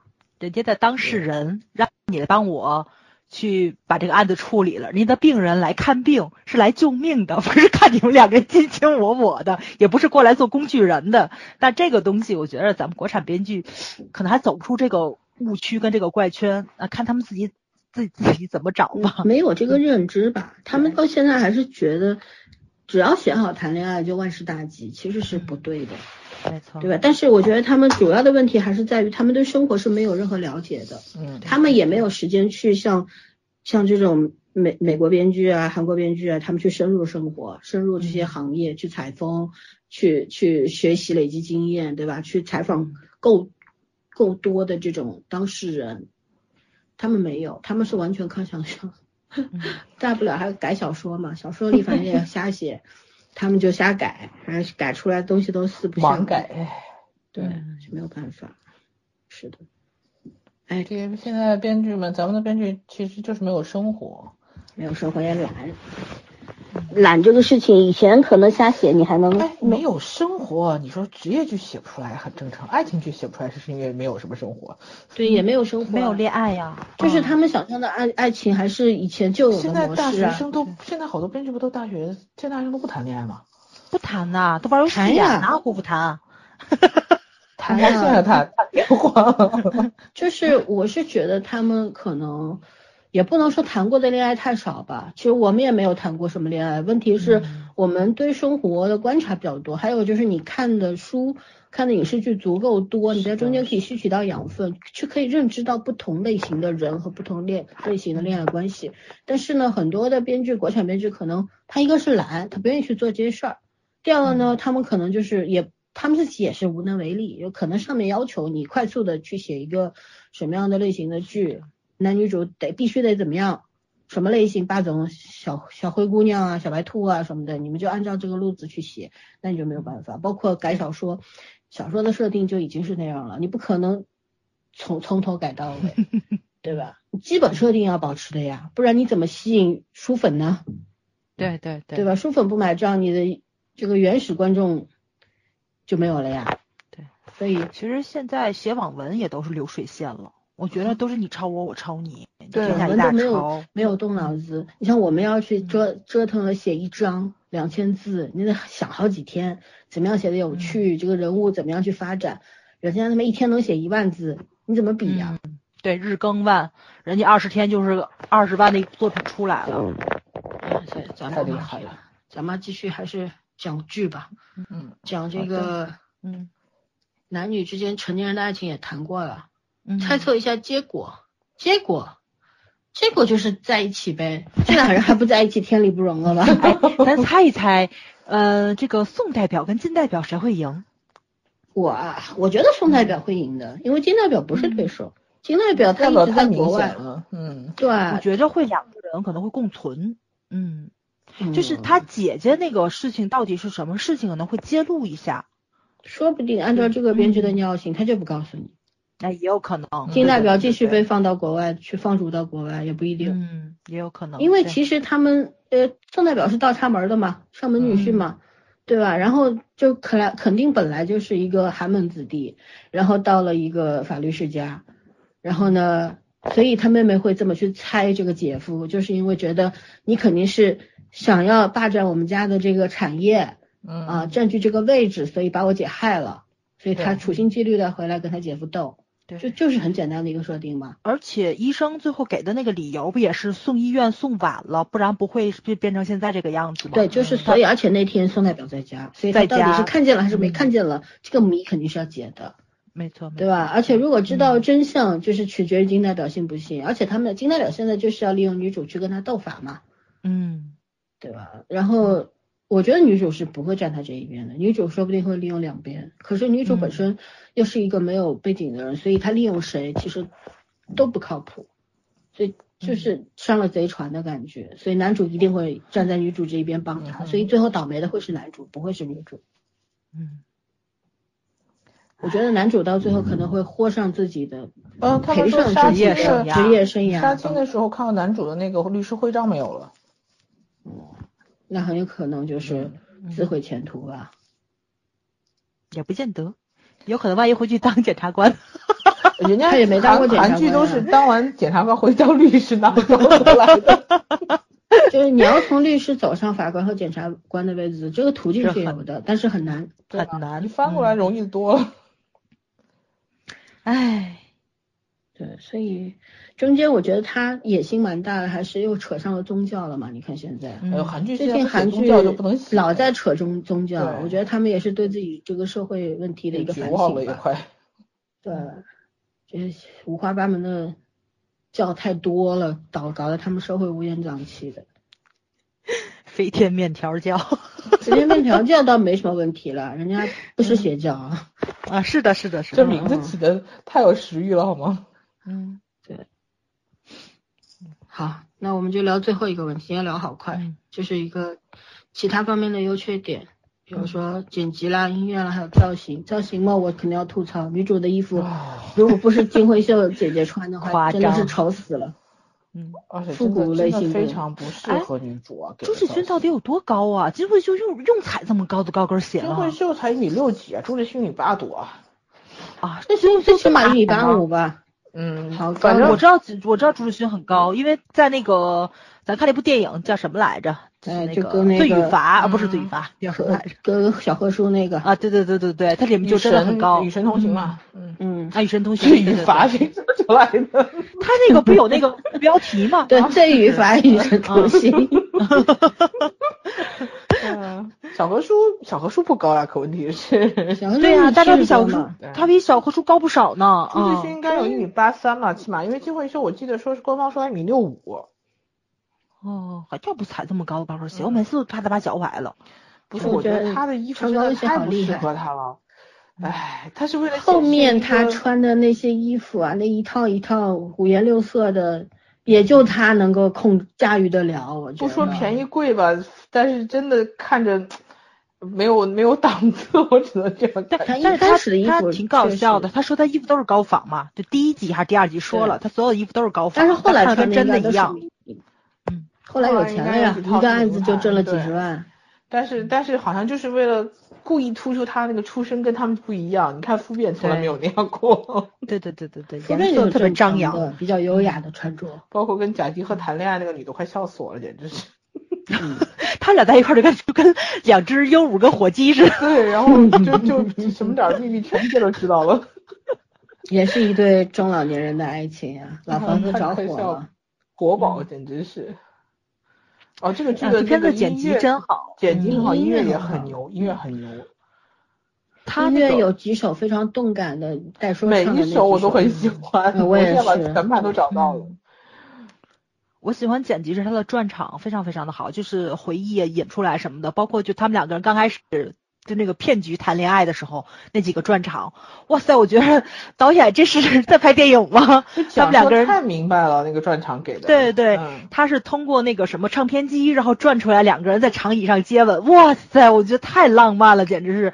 他的那个所有的东西，就是你看的过程会觉得，我靠，这恋爱谈成这样，这第一集假的，所以男主转会掉进 情。对啊，就是你会跟着同情男主吗？你觉得碰到这种高手？反正看第一集时候，我是真的吓一跳。然后我第一集谈成这样，那后面怎么演的？哦，假的太好了。我觉得编剧也挺也也也挺挺幸运碰到这个导演，你知道吗？因为有很多他想表现出来的东西，如果这个导演能力不是那么丰富的话，能力差的话就拍不出来，对，就会弄得很尴尬。嗯嗯，导演的运镜也很美，就是他很多角度是从哪个角度拍上去，嗯，都都很棒。而且我很喜欢他们那个开车的镜头。啊，他很喜欢开车，这个里面几几个人开车的镜头都各有各的特点。我们讲的是正儿八经的开车啊，不是传说中的开车。对，驾驶一辆机动车啊，不是那个那个车。现在说话都得如此小心了。不是不是不是，就怕他 误会啊，因为开车他其他有歧义嘛，对吧？对，嗯嗯，而且他们的坐骑就是他们的车都不一样，嗯，都是一个牌子赞助的。嗯，哎，但但是现在韩剧，我记得以前像这种三大公共台，它这台标不都不是台标，就是车标，像这种进口车车标不都贴起来了吗？现在有这个这个明目张胆的赞助的呀。对啊，对啊，这贴太奇怪了。不是不是，就是如果说你没有那个赞助的话，你没有就打这个广告的话，它是要贴上的。参加那个就是体育就是综艺。节目也是衣服，他们穿的运动服都是耐克。如果没有赞助，他们要把这勾贴上的。但是如果你赞助的话，他们就要表现出来了。哦，好吧，我还说它里面统一都做出来了，所以它肯定是赞助的。嗯，人家做做广告嘛。哎，对。而且金惠秀那个小巧丰满的身材，真的很不适合穿那种，哎呀，紧身的黑西装这一类的，就就这种感觉，她肩膀很宽，所以她她穿这种衣服，这种类型的衣服的时候，就显得人特别壮。对他其实还蛮，他其实应该算不算瘦小，但是属于那种小丰满型的。五十岁了能够保持这个状态，这个身材已经。我就说他这个造型师太不会选衣服了，唉，夫变夫变就是在前几集的时候，不有一集他在屋里换鞋的镜头吗？就换成从高跟换成平跟鞋。他到自己的屋子里的时候，地上那一排鞋，从颜色到那个搭配，什么高檐的靴子啊，什么。然后高跟鞋啊，颜色很就特别丰富，可能就随时你不管是参加商业会议，还是去参加什么慈善晚宴，都能换上鞋就立马走的那个状态。哇塞，我觉得就是他们那种随时的那种就是精神状态，那种战斗精神，也特别让人佩服的。就是所谓专业人士，各方面都要专业。没错，对。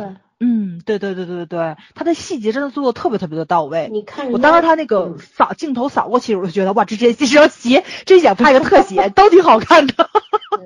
我一个不喜欢穿高跟鞋的人都恨不得拍下来。高跟鞋放那一定是很好看，你只要不是你穿，你知道吗？哎，对对对对对对对对，那高跟鞋挺高。因为我是很喜欢看律政剧的观众，所以说呢，各国的律政剧，只要我除了中国的不看啊，我其他都会看。对，就。就是最近我在重温那个嗯波士顿律师嘛，嗯，很老的美剧了，经典老剧，对，很老的。然后呃，包括李狗嗨我也很喜欢，对吧？然后这部猎狗我很喜欢，这都是属于标准的律政剧啊。呃，就是其实还是要说，我们国产编剧一定要去，如果你要写专业人士的话，你一定要去知道什么叫专业人士，这是第一。千万不要拍成精英那个样子啊。然后去取取经。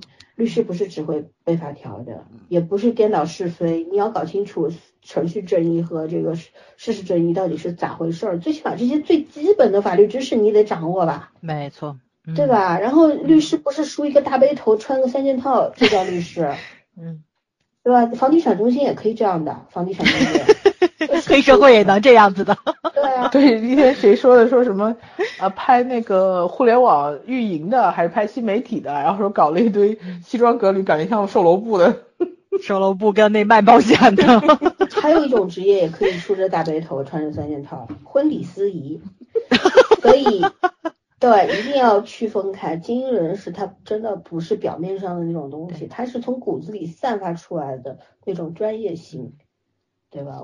就是律师什么口才肯定是要好，可是我们我刚刚也科普过，说律师你看既要有很好的交际能力，有人脉，有法庭经验，对吧？他有些非诉律师，那你也有案件的经验，啊，怎么样去跟人家应对？所以他是个复合型的综合人才。你要如何去体现这种综合性、综合复合，需要花功夫的。实在不行，你看看人家的这个剧，采取取经也行啊，对吧？咱不去律师行，你好歹看看这个剧嘛，嗯，对吧？你不要写出来都是这种特别浮夸的、特别表面的这种角色，真的是。我不知道该怎么，就嘲讽都没有力气了那种感觉。而且他其实这部剧没有吝啬谈谈那个谈钱，咱们看了好多律政剧，就最后律师年薪或者说一个案子结了之后分成多少，咱是不知道。这部剧短信直接就老板没事就给点那个红红包花花。对对对对对，红包里边都是十万的那个支票 一堆一沓。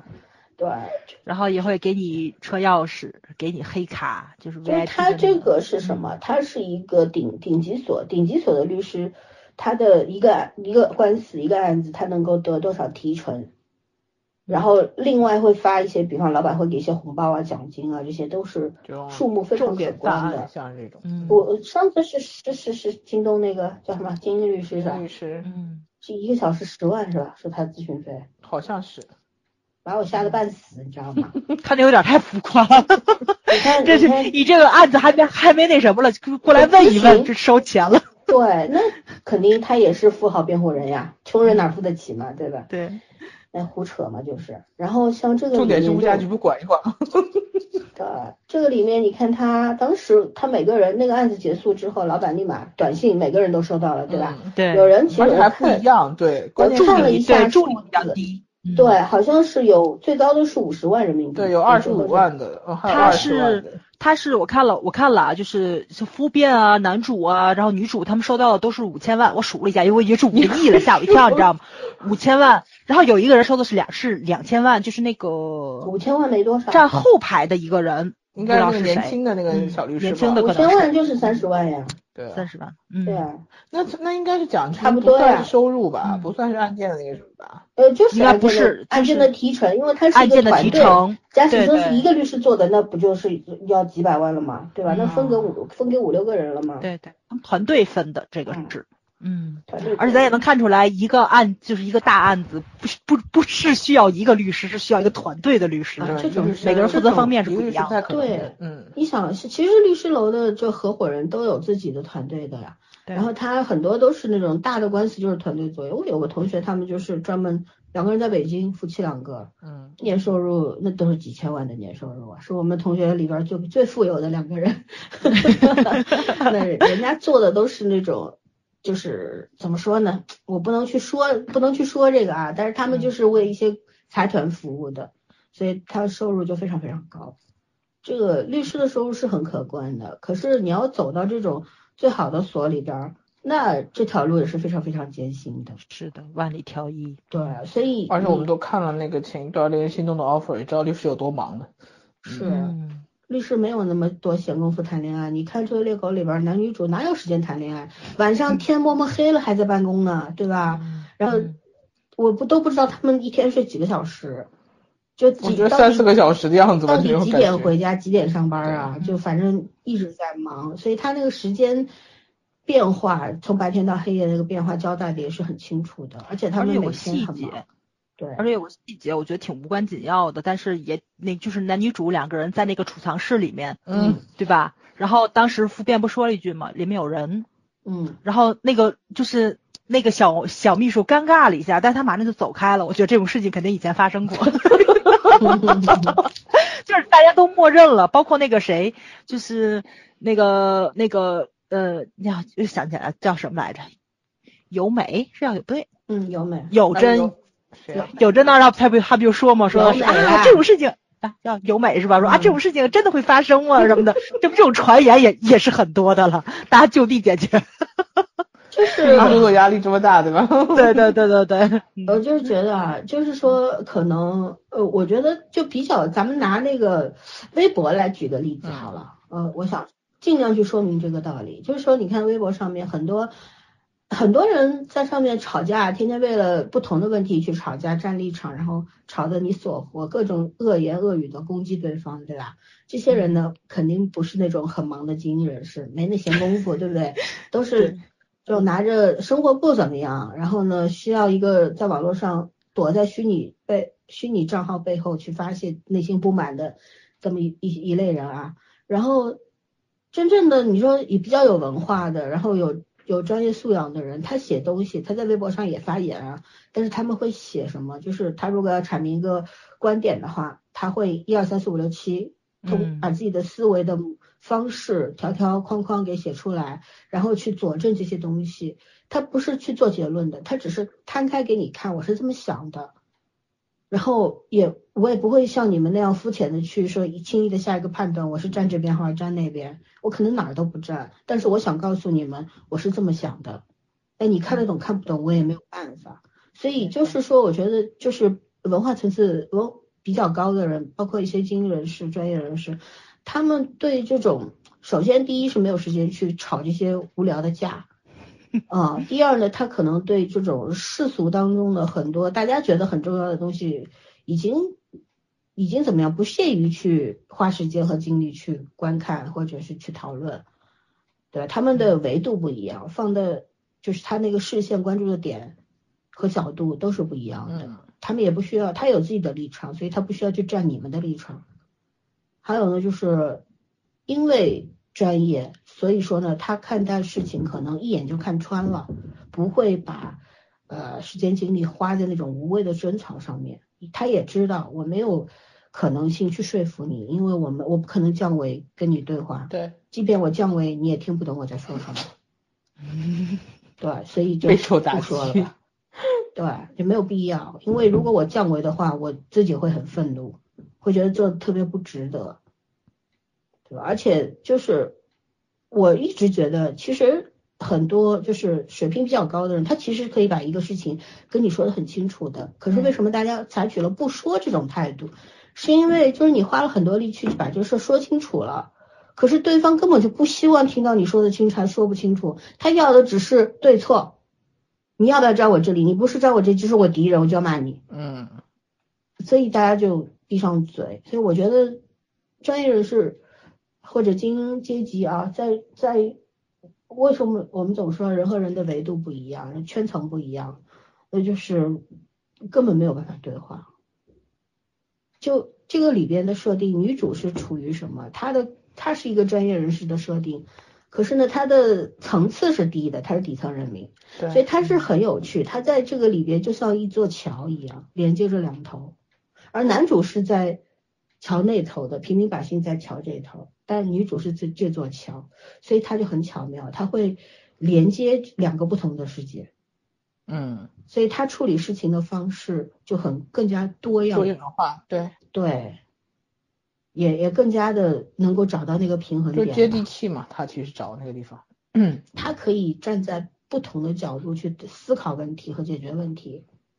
这个这个很不容易，你像夫变是法则决定的呀，对对，夫变条也是家里面条件很好的，就能够进这个律所的人，家里都是有背景的，没有一个草莽之辈，除了女主吧，所以大家都觉得你没有资格来这儿，因为你跟我们不一样，你不是我们这个这个层次里边的人啊，你有什么资格来？一开始大家不都是这样说的吗？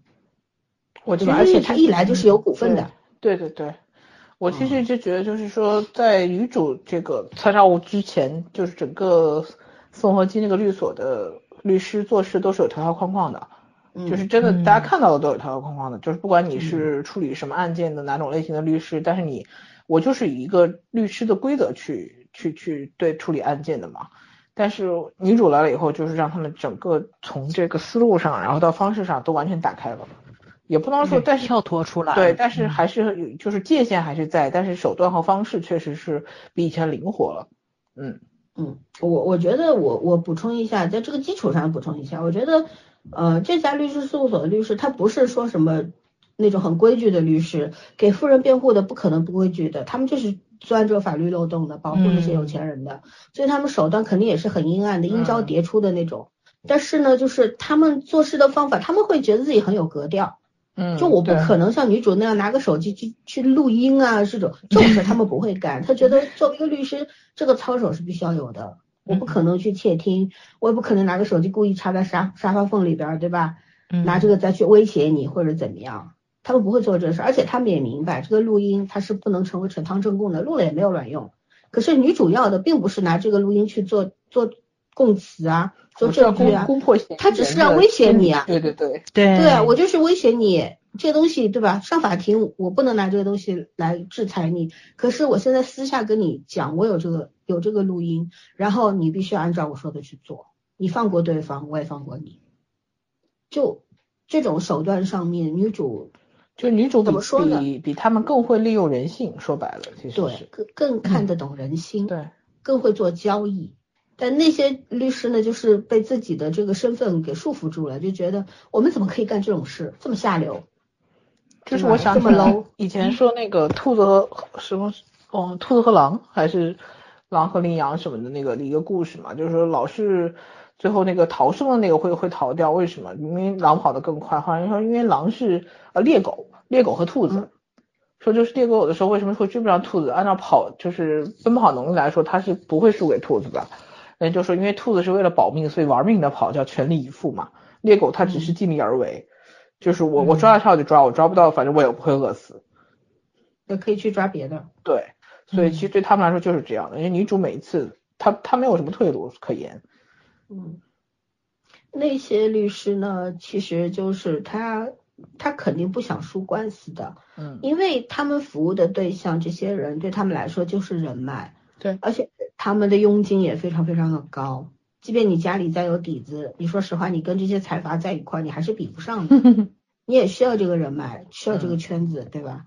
所以他们还是那种服务的态度。你看那个，呃，朱志勋一开始的时候，他就跟就跟金慧秀说，你你不可以这么做，你怎么能怀疑你的当事人呢？你怎么能质问他呢？就在他的概念里面是不可以的。对吧？但是女主跟他说的是，我们需要的是真相。如果他不把真相告诉我们，我们怎么去做事呢？怎么帮他赢呢？对，大家都想赢，可是赢的手段和方法不一样，然后获取这些信息的途径不一样。对，女主有自己有弟弟这个调查员帮她去搞资料，这个手段也不光明啊。作为一个刑警，他也是工作之便呀，对吧？利用自己的职务，对吧？去去搞到了那些那些信息，但是。就是我觉得啊，想要赢都是没有问题的。但如果你说你站在这些高级律师的立场上面，你去看宋金呃郑金姿的话，你会觉得他是挺 low 的，嗯，挺挺没品的，对吧？你做这个事情都是下流手段，对吧？不择手段的。但是你要站在郑金姿的立场上，你就会很理解他，因为大家都是平民老百姓，不这么做能怎么办？不能不能赢的机会都没有。对，这其实就是两种不同的价值观，对和生存法则的碰撞吧。在这个律所里边，能够接受他接受他这一套的，也就是他这个团队的人，其他人根本就接受不了。宋代表知道他这个就是利用他，因为知道你手段很很辣，然后就是要利用你去达成我的目标，也不存在什么对慧眼识人啊，什么伯乐的这这这种东西的，不存在的。虽然都是是丛林法则，但是家养的和野生的还是不太一样。嗯，唉，所以怎么说呢？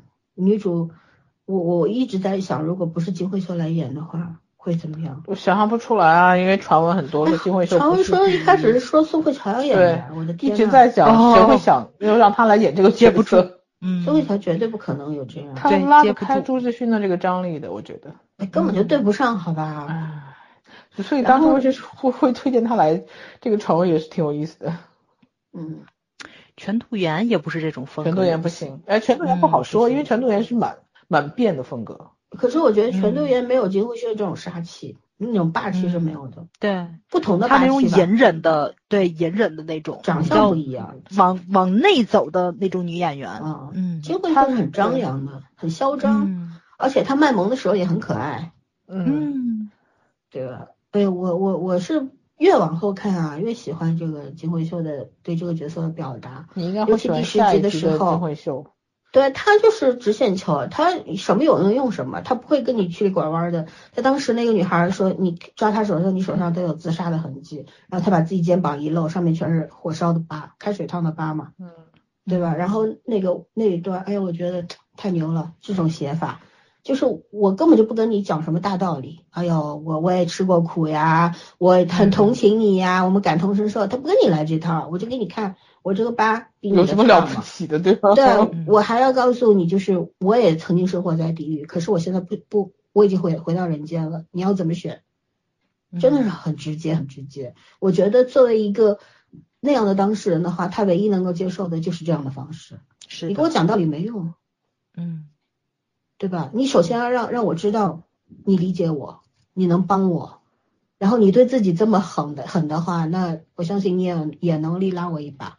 他才会把案子托付给他。对，对，就是真的是他每每一次的那个处理，他说服人的方式，啊，千变万化，但有万变不离其宗。对，很酷，很飒也也怎么说呢，也很有用。对，嗯，不是一般太厉害了，替换嗯，所以我觉得相辅相成啊，这是，嗯，这部剧会有一些人是非常肯定会非常不喜欢的。嗯嗯。对，因为真的反传统。你不要说对韩国观众啊，对我们来说，我们也平时美剧、英剧看的也挺多的。就是，但是你看不同国家的剧，肯定是不同的目光对和标准。所以亚洲亚洲风格的对，对于东亚几国来讲的话，这个真是别出心裁的一次。这剧比较挑战男权 啊，所以网飞能够买这个剧的话，我就花钱拍这个剧也是有原因的吧？肯定就看中这个剧本。嗯。而且我觉得能把能把这个女主演的，就是说最最终不让人讨厌不容易。嗯，她很容易嚣张跋扈过头，以后你会厌恶这个角色本身。是的，是的。不的吧？我最近不是看那个张赫那个叫啥来着？如实陈述。啊，如实陈述。到后那剧到最后疯了。后来我不看了，我看到大概第十集吧，后来我没有往下看了，是因为张赫的毛病永远改不掉，就是他永远用力过度。对。他要表现一个角色的阴狠冷漠，他就是那一种演法，没有变化。我我觉得金惠秀之所以是能够拿影后的，嗯，是有原因的。嗯，张赫那个他好像就卡到了他那个位置之后，不再知道该怎么往哪个方向去努力了。他永远演出来都一样，其实那个剧本还是可以的，被他演糟掉了，我觉得。那剧本到后面简直放飞自我，说白了啊，包括那个无人知晓里面那个金瑞亨金姐姐，嗯，其实你看样子什么，她外表确实是很很冷傲的那种感觉啊，很飒爽。可是呢，我就觉得她从第二集开始给我的感觉就有点点过了，在某些细节上面是把握不好的。金惠秀完全就是拿捏到位，她第一、第二集的时候确实有点猛了。可是他从第三集开始就受住了，嗯，对，这就说明什么？说明是 他是游刃有余的，他他他知道找到那个节奏，对他知道怎么演，他可能一开始就是因为他知道怎么演，所以他才那么演。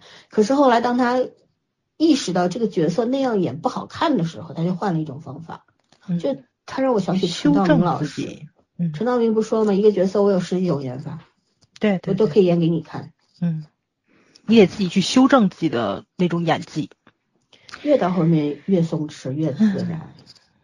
哎，太牛了，太牛了，找到感觉了，嗯嗯，还是很好看的。SBS 的剧，天呐，没想到。你要说这是个 TVN 的剧，我还觉得说服力 强一点。关键是真的，现在三大台好像也很舍得去演这种比较突破尺度的。他这个，对对吧？对对对，嗯，他可能也是对观众比较有有信心了。以前可能觉着看这种就是收视率会不高，会影响电视台的那个占有比例嘛。但是现在他可能是敢于突破这种了，也是想把年轻的观众可能从手机上拉回电视上来。嗯，还有一个就是观众同样的菜吃多了就腻了，你必须要改变，你不改变你没办法生存，你怎么去跟无线有线台斗呢？对对吧？有线台都都那样了，你三大台还还这样，现在不是 NBC 就没有什么好作品出来吗？一直啊，那个那个什么，上一部是什么片子？面包车。NBC 不是面包车吗？嗯，对，我知道，就之前有一部戏，不就是我们讲的，说一开始哦，那个棒球大联盟啊，一开始是 SBS 的剧嘛，然后没有拍，被 NBC 买过去了嘛。嗯，对，但是那部剧到后面也扑掉，南宫珉也有这个问题。嗯，韩国有很多演员具体概还有概念化，嗯，就扁平化了，他所有的角色一个演法就不是好事情。嗯，对，就不管是从人设还是从演技。包括导演整体的那个拍摄的水平、剪辑等等，如果你有模式化的，那就必然扁平化，对对吧？得突破自己，虽然很难吧。每一次都得有创新，就是真的对于影视创作者来说就是一种挑战。你只有不断的挑战自己，才能够把作品越做越好呀。嗯，对。你老是吃炒冷饭，老是吃老本儿，怎么可能做好呢？开玩笑。哎呀，这部戏的下一部是我们家金边的 The King，那个什么永远的君主。那还早了，还有三两周。两周，嗯嗯，我还是蛮期待金高银和李敏镐的。嗯，昨天那个李敏镐帅回来了。昨天那个谁 P 的孔柳进去，笑死我了。今天不是又把那个谁给 P 上去了吗？P 到别的位置上，笑死我了。对，千颂伊今天 P 的是，唉。自己逆袭自己，可以的。不对，今今天也是不断的在创创新啊。嗯。编剧能够这样，你看金边都功成名就了，还不断的成名已久的这种编剧，还做这种事情不容易。特别不容易。金边好像培养出来了不少好编剧吧？以前都是他的助理助理，出来了好几个了，出道了。嗯，对。相当不容易了。说起来，韩国影视剧进步这么大，嗯，还是人家才是前仆后继，好吧？对，人家。重视这个事情，嗯，他们知道艺术价对于一个社会的价值，对于一个国家的价值是什么。文字是最基本的构造嘛，然后在此之上，你可以用其他的各种方式去演绎，去去完善。对。但是你最基本的想法没有的话，你怎么去完善什么？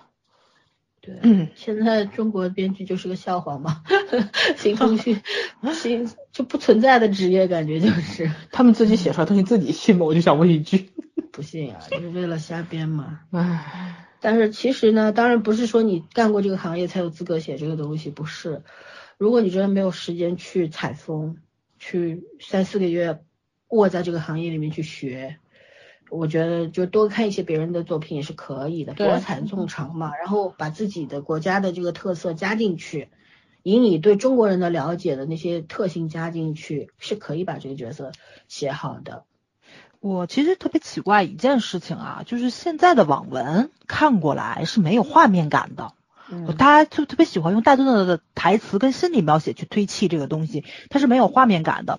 因为我最近这些日子不是在烧日书嘛，我把那个金庸的书倒腾出来了，我去看了一下《天龙八部》，我印象特别深，就是那个谁，就是那个，哎呀，王语嫣，嗯，哭有一场。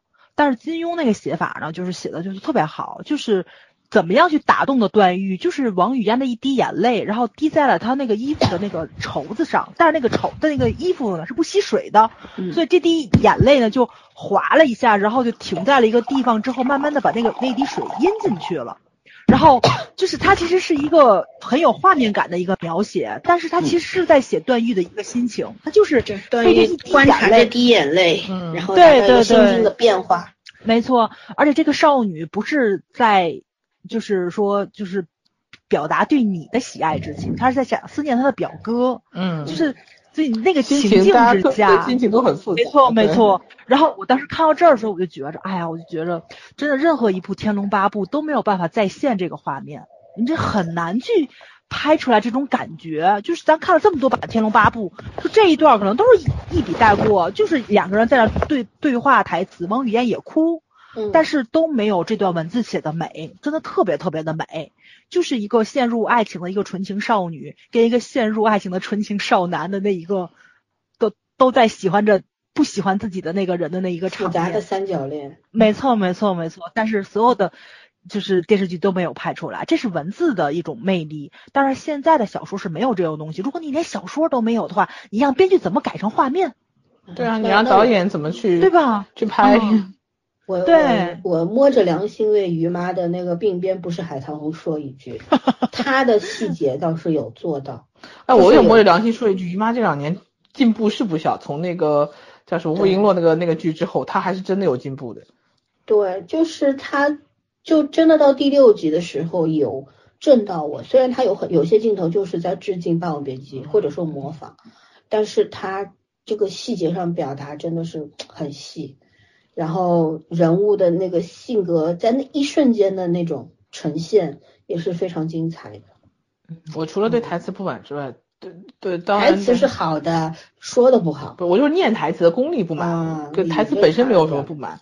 然后除了这个和和那个已定的戏曲扮相我不是很满意之外，其他这个剧还是可以及格的。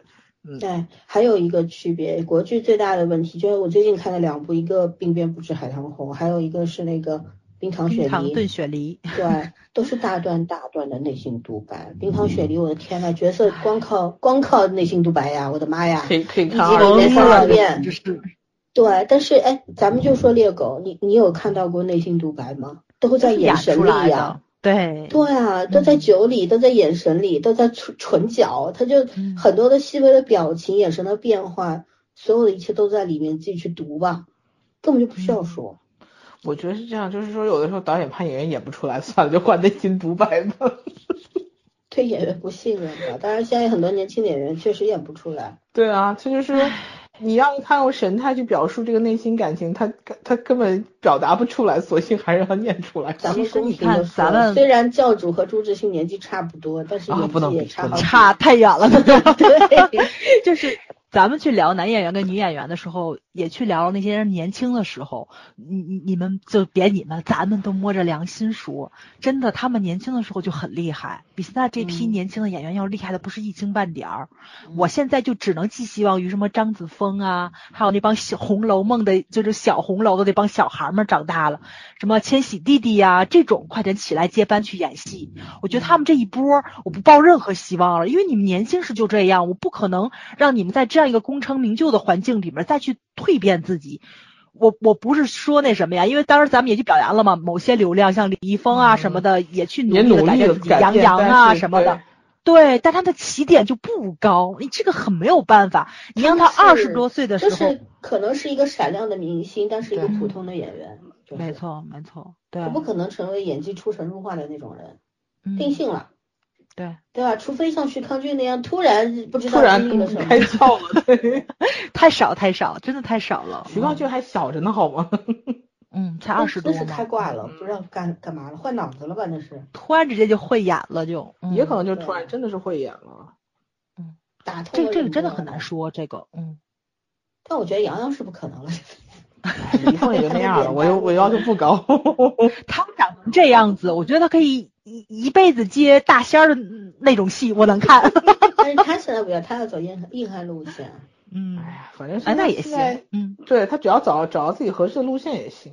对对，嗯，他走硬汉路线也不会你家黄景瑜。演员 演员有千变千百种，所以不同的人走不同的路线，观众才有福嘛，对吧？没错。我们不要求演员都一样，都都是实力派，不需要。嗯，对吧？大家都能演所有的角色不容易。根据自己的特性去找到合适的角色，这个很重要。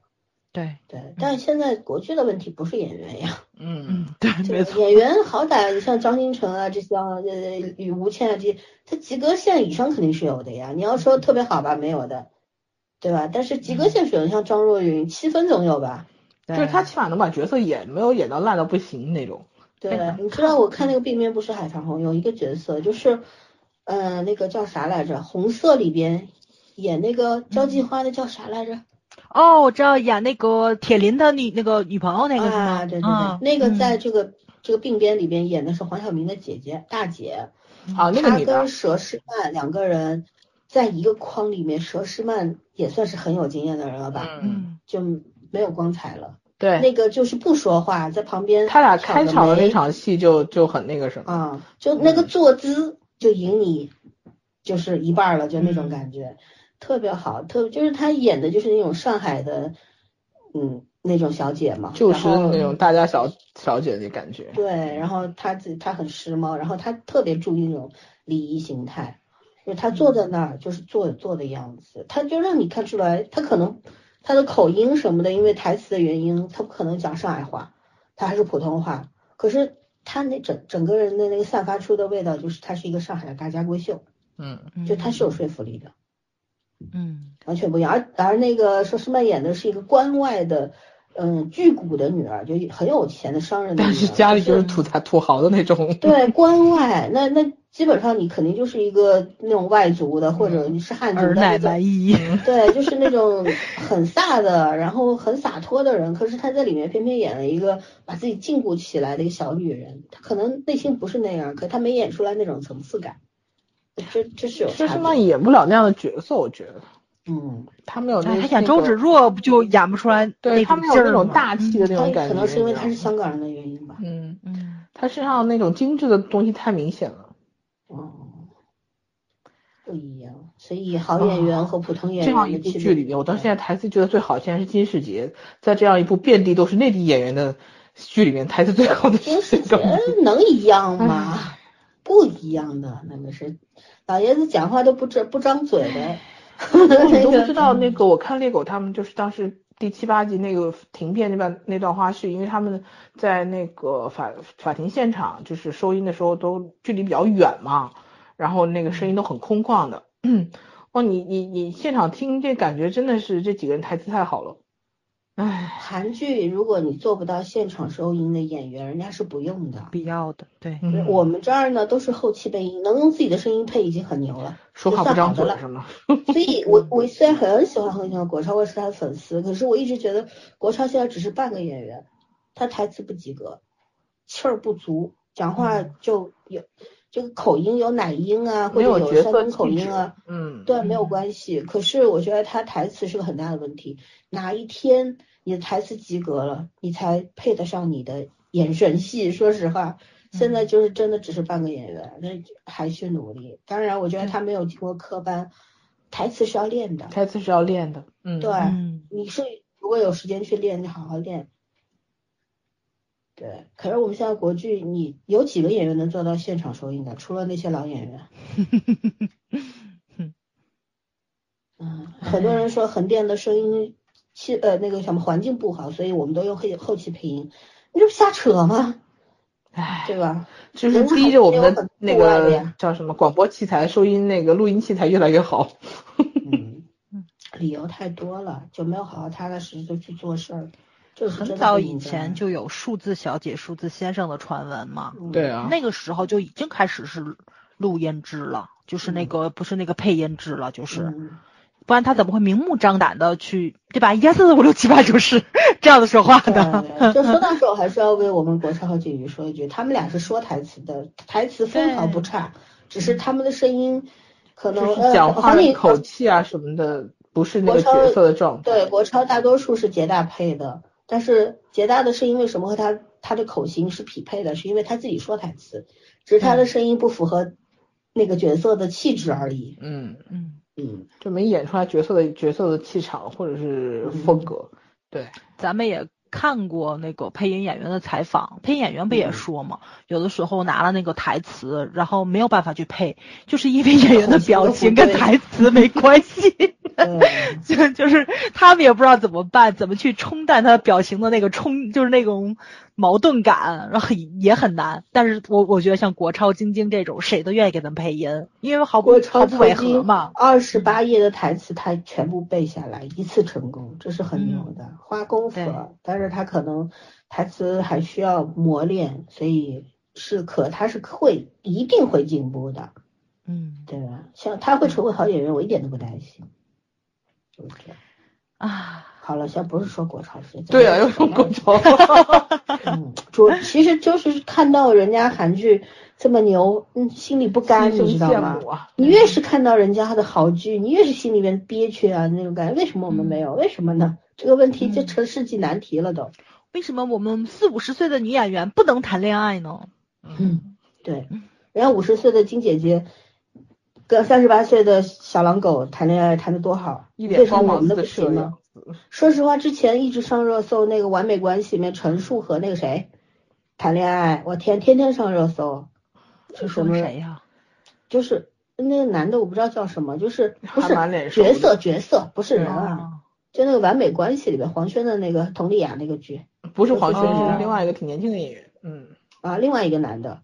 然后两个人一直，但是那个恋爱我看了一些 cut，我觉得我觉得大家对大女主戏真的有有很深的误会。我擦冷汗，你知道吗？就那种感觉，他没有让你有一种舒适感，但是天天上热搜，一堆人吹吹捧，我也是服了。哦，一堆人吹捧，超对，简直超级不适。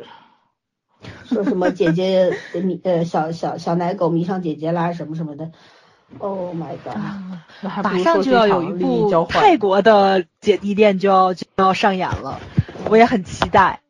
就是那个谁，那个 F 跟那个 Tong 他们两个人演的，也也是好久没出来的大女主。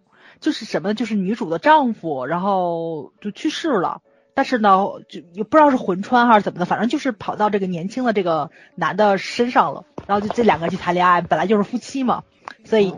是一种变相的姐弟恋啊，超级好看！我现在不是期待，你知道不？颜值非常高，嗯，哈哈哈哈哈，纯看脸，纯看脸。泰语是我一个坑，没有关系，没关系，我能接受，我什么都能接受。这是国际逼出病了，你知道吗？唉，泰剧实在看不懂。OK，咱结束吧，两个小时了，我天呐，竟然讲了两个小时。行，解锁就是给大家推这部剧吧。反正如果到大结局好的话，我们看情况，想说就说，不想说拉倒。嗯嗯啊，对，我们其实就是做一个推荐，因为有朋友说为什么为什么没有演完，我们就来就是来讲这个剧，就是因为我们看了五六集，看了七八集，哎，真不错。哎，你回答大家干什么呀？跟他们有关系吗？我看了一集来推荐，关你屁事啊！哎，我自己的电台，我乐意 怎么说怎么说，关你们鸟事啊！就是，我看完也好，不看完也好，我们每一次开头都会说的，我们看了几集，我们只讲这几集的内容，我们今天的目的是吐槽还是推荐，都想得很清楚，没耳朵吗？是，对吧？不用解释，爱听不听不听滚，就这样很简单的事情。OK，我们拜拜，嗯，拜拜拜。 내게만 봄이 온 것만 같아